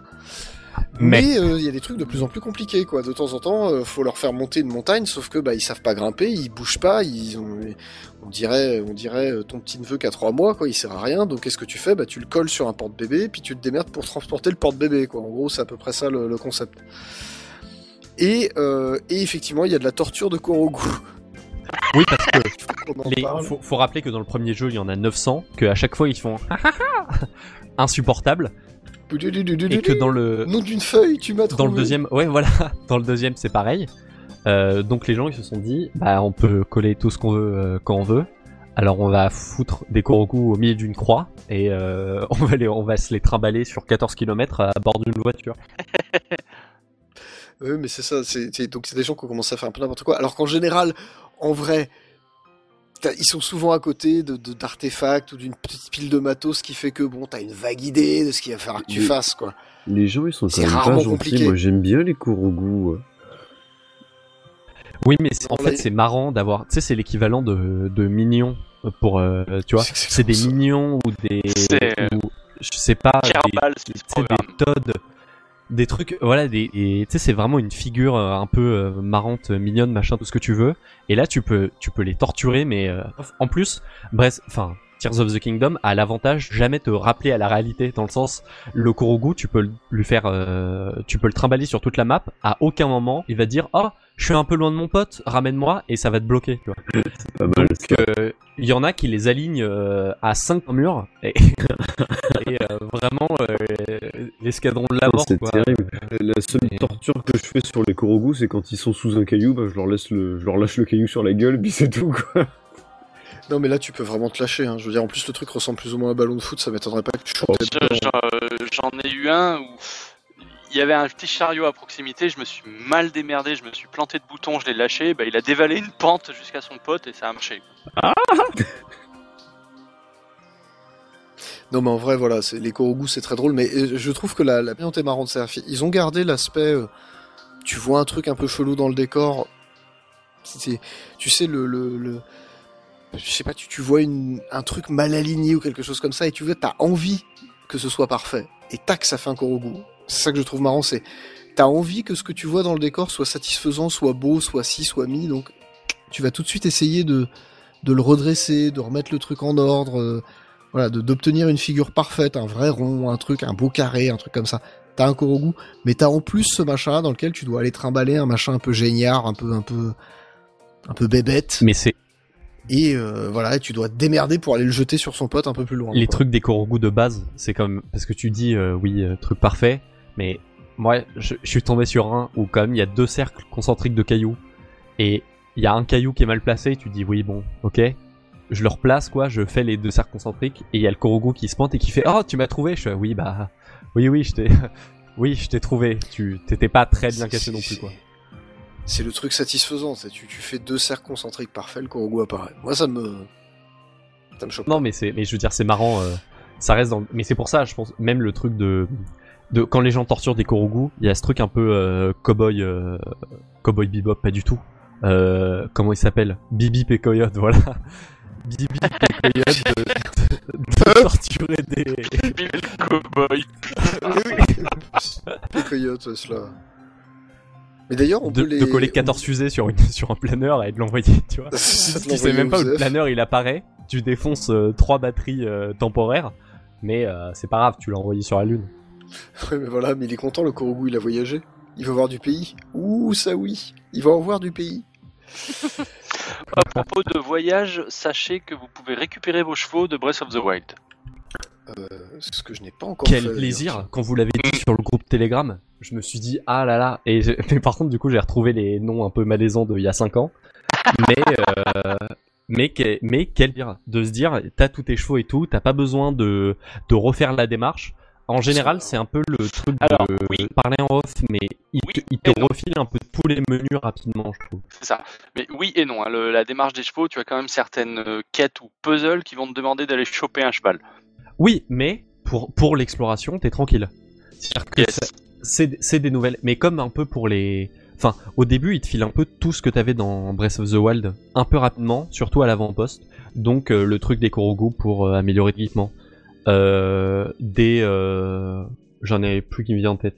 Mais oui, la paravoile, tu l'as. Enfin, tu, on te la rechoppe. Bref, il y a tout un truc où en fait, on te redonne un peu tout, même les, bah, les chevaux, mais même le relais. Tu t'en, tout ça, tu les chopes un peu rapidement en mode, bon, ça, vous avez déjà vu, on vous redonne là.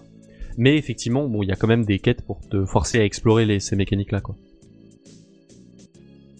Yes. Ouais, le, le jeu est un petit peu en mode, euh, bon, euh, enfin au bout d'un moment en tout cas, ils sont un petit peu en mode, oui, bon bah ça tu connais, donc euh, on te le redonne. euh, si t'as besoin d'explications, tu demandes, mais tu le connais, donc euh, voilà. C'est ça. Je serais curieux de savoir ce que ça donne sur un nouveau, parce que tu vois, on parlait des points jaunes. Au, au début, le point jaune te file le l'objectif de la quête. Donc tu te sens, comme disait Galaxy, tu te sens un peu pressé d'aller vers le point jaune pour voir ce qu'il y a, machin, euh, open world à l'ancienne. Et c'est pas tout de suite que tu retrouves le feeling où le point jaune est le donneur de quête. C'est-à-dire que Oui. si tu vas parler au, tu vas parler au point jaune et le mec va te répéter, te dire ouais, je t'ai déjà dit, tu sors de la baraque, euh, tu vas vers la droite, il y a deux drapeaux, tu passes au milieu, tu suis le chemin et puis tu verras, il y a un truc intéressant au bout. Quoi. Oui, tout à fait. Il y, a, il y a une espèce de logique inversée là-dessus. Euh. Euh, Est-ce que vous voulez qu'on termine par un parce que là on est on est déjà on a déjà euh, enfin, Et puis on a gratté, on a gratté 5% du jeu à mon avis. Et je, oui, euh, je- 5% t'es gentil. Hein. Je trouve que je, je pense qu'on a gratté 1%. Quand je vois ce que fait Médus par rapport à ce qu'on fait nous, déjà je me dis qu'on n'a pas gratté grand-chose sur la physique du jeu. Ils me font trop rire. Quand il lance son truc là électrique et qu'après il court dans le sens inverse comme un gamin, euh, ça me. Non, mais bon. Il a quand même essayé de faire bombe pour voir ce que ça faisait. Mais moi j'ai essayé, ça m'a pas fait à la gueule. Ça c'est un truc que je comprends pas. Je, sais pas ce qu'il a foutu. Moi, je, veux pas. Je, je veux pas rentrer dans la logique de cette vue. Euh, donc le dernier truc, c'est l'histoire. Alors, euh, je, je vais, je vais peut-être plus spoiler. mais J'ai j'ai l'impression que j'ai été moins loin, mais que j'ai découvert plus de trucs. Je... Donc, euh, alors l'histoire est vue. Euh, alors en dehors de ce qu'on vous a déjà dit, hein, c'est-à-dire effectivement le tout début du jeu où t'as un petit un petit bout d'histoire, un machin, et trucs qui sont distillés, euh, c'est vu essentiellement à travers les larmes perdues.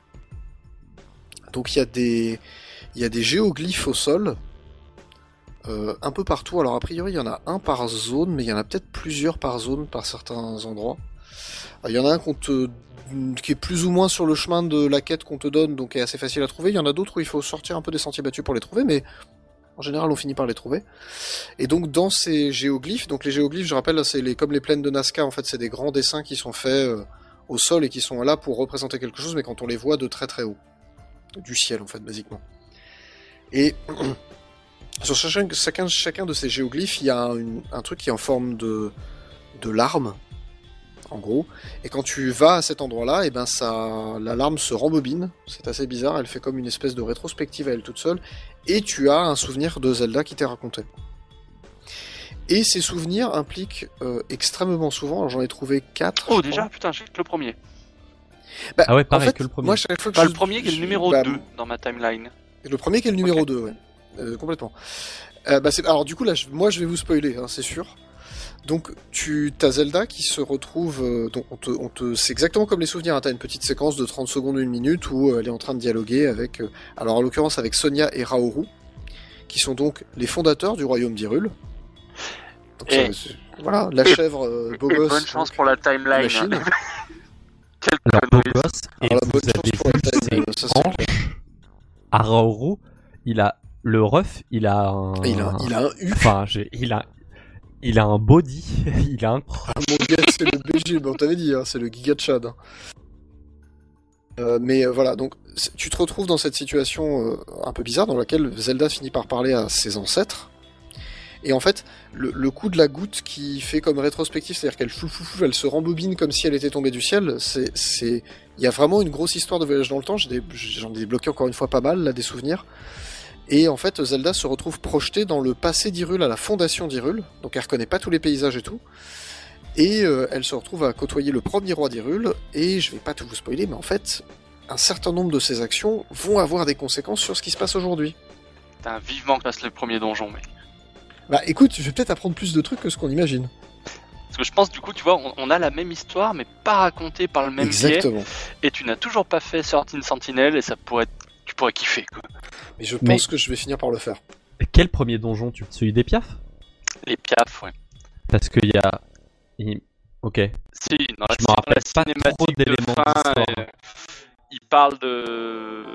enfin, il y a peut-être un. Voilà, je je vais pas en Ok. dire plus, mais il y a, il y a un truc qui m'a foutu une banane. Ça c'est bien ça. Bah, faut que je vois. Mais non, mais euh, effectivement, le truc du retour dans le passé, qui est euh, à la fois, je trouve le exact, comme tu disais, euh, Mecton, c'est le fait de choper l'histoire par différents temps- angles, c'est pas mal. Mais euh, d'un autre côté, je trouve que ça crée des redondances dans les dialogues qui sont euh, qui sortent un peu du truc, quoi. Alors, De en mode ah, on se demande bien où elle est, alors que t'as vu juste avant que Ouais. oui, elle était retournée dans le passé. C'est pour ça parfois t'es embrouillé. c'est vrai. Tu C'est vrai. Après, il y a pourras leur peut-être dire une- quoi. Il y a peut-être une petite ironie dramatique là-dessus. Mais tu me fais penser, j'en parlais en off et je le, je le place maintenant, les dialogues des PNJ s'adaptent. C'est-à-dire que ça m'est arrivé de dire une quête et puis de parler au PNJ et me dire Ah putain, euh, j'avais besoin de ça, euh, bah, ça s'est solutionné tout seul, tu serais pas pour quelque chose des fois. Ok, bon ça c'est cool. Ouais, il y y y a un petit peu d'adaptation. Il, est- il est un peu moins débile que Breath of the Wild là-dessus. euh. Je me rappelais pas pourquoi ça faisait quoi Breath of the Wild? Les dialogues s'adaptaient pas du tout? Euh, non, ça n'adaptait pas du tout. Genre, tu, parles à la machine alors que la quête qu'elle était censée te donner, elle dit Oh, bah, ce serait bien d'aller là. Et puis en fait, euh, le dialogue s'arrête et puis tu reprends et fait Oh, bah, c'est super, t'as été là. Le truc, c'est vraiment. euh, c'est vraiment débile, quoi. Bah, les- et peut-être ils ont appris l'écriture est peut-être plus intelligente parce que même la quête des cristaux euh, d'Estuis là, où tu, tu parles au bouc qui dit ah j'aimerais trop les collectionner, on te on te demande pas tant si t'en as que si tu peux aller choper celui qui est dans la cave. Ce qui fait que ça importe pas si t'en as déjà eu ou, si t'as besoin du tuto en fait qu'on va te donner. Mais euh, le, dialogue est adapté aux deux situations quoi. Peut-être que effectivement l'écriture est plus intelligente. C'est pas impossible. Enfin, moi, je sais que j'ai vu pas mal de situations dans lesquelles, euh, effectivement, euh, il y a notamment, bah, pour choper la première larme qui est la deuxième, je pense qu'on a tous fait la même chose, c'est la montgolfière avec Impa. Mhm. Voilà. Euh, moi, j'avais d'abord monté la montgolfière, puis j'avais foutu le feu pour voir si ça volait, puis ça s'est envolé euh, sans moi dessus, puis je parle à Impa, elle me fait, mais t'es vraiment un gros mm, pédon, euh, comment tu veux faire, euh, ramène-moi cette putain de machin. Et je me suis fait engueuler, quoi, le, la Ok, meuf, bah, là, genre, euh, c'est mort. Si tu veux comparer, moi j'ai parlé à Impa d'abord, elle me dit ouais c'est la merde, on a pété le truc, machin. J'ai réparé la montgolfière, puis comme toi j'ai foutu le feu, elle s'est barrée, et là il y a Impa qui me dit ok c'est sympa, mais j'aimerais bien être dessus quand même. Quoi. Ah mais alors moi, attendez, il y a trois trucs truc différents. Bah oui, parce que moi, elle me dit machin, euh, je construis la montgolfière, je lui reparle, elle me fait oh comment ça t'as réussi à la reconstruire? Bon bah allumons-la maintenant. Excellent. Ah, Tu vois, donc il y a, il y a quand même. J'ai l'impression qu'il y a eu un petit progrès de fait sur le sujet. En tout cas, en termes d'écriture, que les mecs ont fait un petit, un petit effort, quoi, on va dire. La foire au B1. Ça et les tutos, je trouve. Alors parce que le jeu est beaucoup plus complexe que Breath of the Wild, qui je trouve à la fois un peu dommage et je pense que quand je serai habitué, ça sera vraiment que du plaisir. Et euh, Retourner sur Breath of the Wild, ça va te faire l'effet de retourner euh, l'âge de pierre. Ouais, c'est sûr, mais il y a cette simplicité, un peu à la Minecraft, tu vois, cette simplicité dans Breath of the Wild qui était quand même très cool. Euh, mais maintenant, c'est peut-être parce que j'ai pas, je maîtrise pas encore les pouvoirs et tout quoi. Mais il y a beaucoup plus de tutos dans le décor sur des trucs que vous pouvez faire, notamment les constructions. Euh, si vous êtes comme moi pas très créatif, le jeu vous donne quand même souvent des idées de trucs à construire, Oui, de combos que vous pouvez faire. plans, plus ou moins de combos que tu. Les, ouais, les trucs un peu easy que tu peux faire, euh, un peu bateau, euh, ils te les filent effectivement. c'est vraiment pas un problème et euh, même ils te filent des combinaisons qui sont fun quoi. Et où ils te montrent, exa- oui, où t'as déjà une construction qui est toute faite et que donc tu peux t'inspirer. Enfin, effectivement, ça c'est plutôt cool, je trouve. euh, J'ai eu des trucs comme ça. sanctuaires comme ça où, euh, où bah, qui t'incitaient. Enfin, tu, tu fais le sanctuaire, tu dis ah putain c'est que j'ai jamais pensé à, amalgamer mon bouclier avec ce truc. euh, maintenant je vais faire plus que ça. Quoi. Oui, c'est ça. Mais le, le truc te, te file des idées en fait. Il- L'objectif c'est quand même que tu sois pas coincé donc. euh, euh, Typiquement sur voilà. l'amalgame, moi les planches à roulettes qu'on te file en artefact, il y a une petite, il y a une petite planche avec des roues qu'on te file en artefact. Oui. Euh, moi ça me sert uniquement à faire des skateboards. Je n'ai, il y a aucune autre utilité à ça. Euh, Parce que ça. tu fous un ventilateur dessus, ça n'avance pas ce truc, Oui, ça alors avance que moins vite que quand tu cours. bien. Alors que euh, voilà, quand tu, enfin tu fais du, euh, c'est un plaisir. Euh, je vous propose de nous quitter ici. Parce que là, l'émission a duré de toute façon beaucoup trop longtemps. On en est à quasiment deux heures d'émission. Donc Faut on qu'on aille jouer. là. Faut qu'on aille euh, jouer ou dormir. Hein, J'ai un une soirée ah de non, no on travaille jusqu'à pas 7 demain. heures du mat. Voilà. Parfait. Bah, tu vas pouvoir jouer à, Breath of- à Tears of the Kingdom. Je vais ramener moi ma Switch. Je pense que c'est ce qu'il faut faire.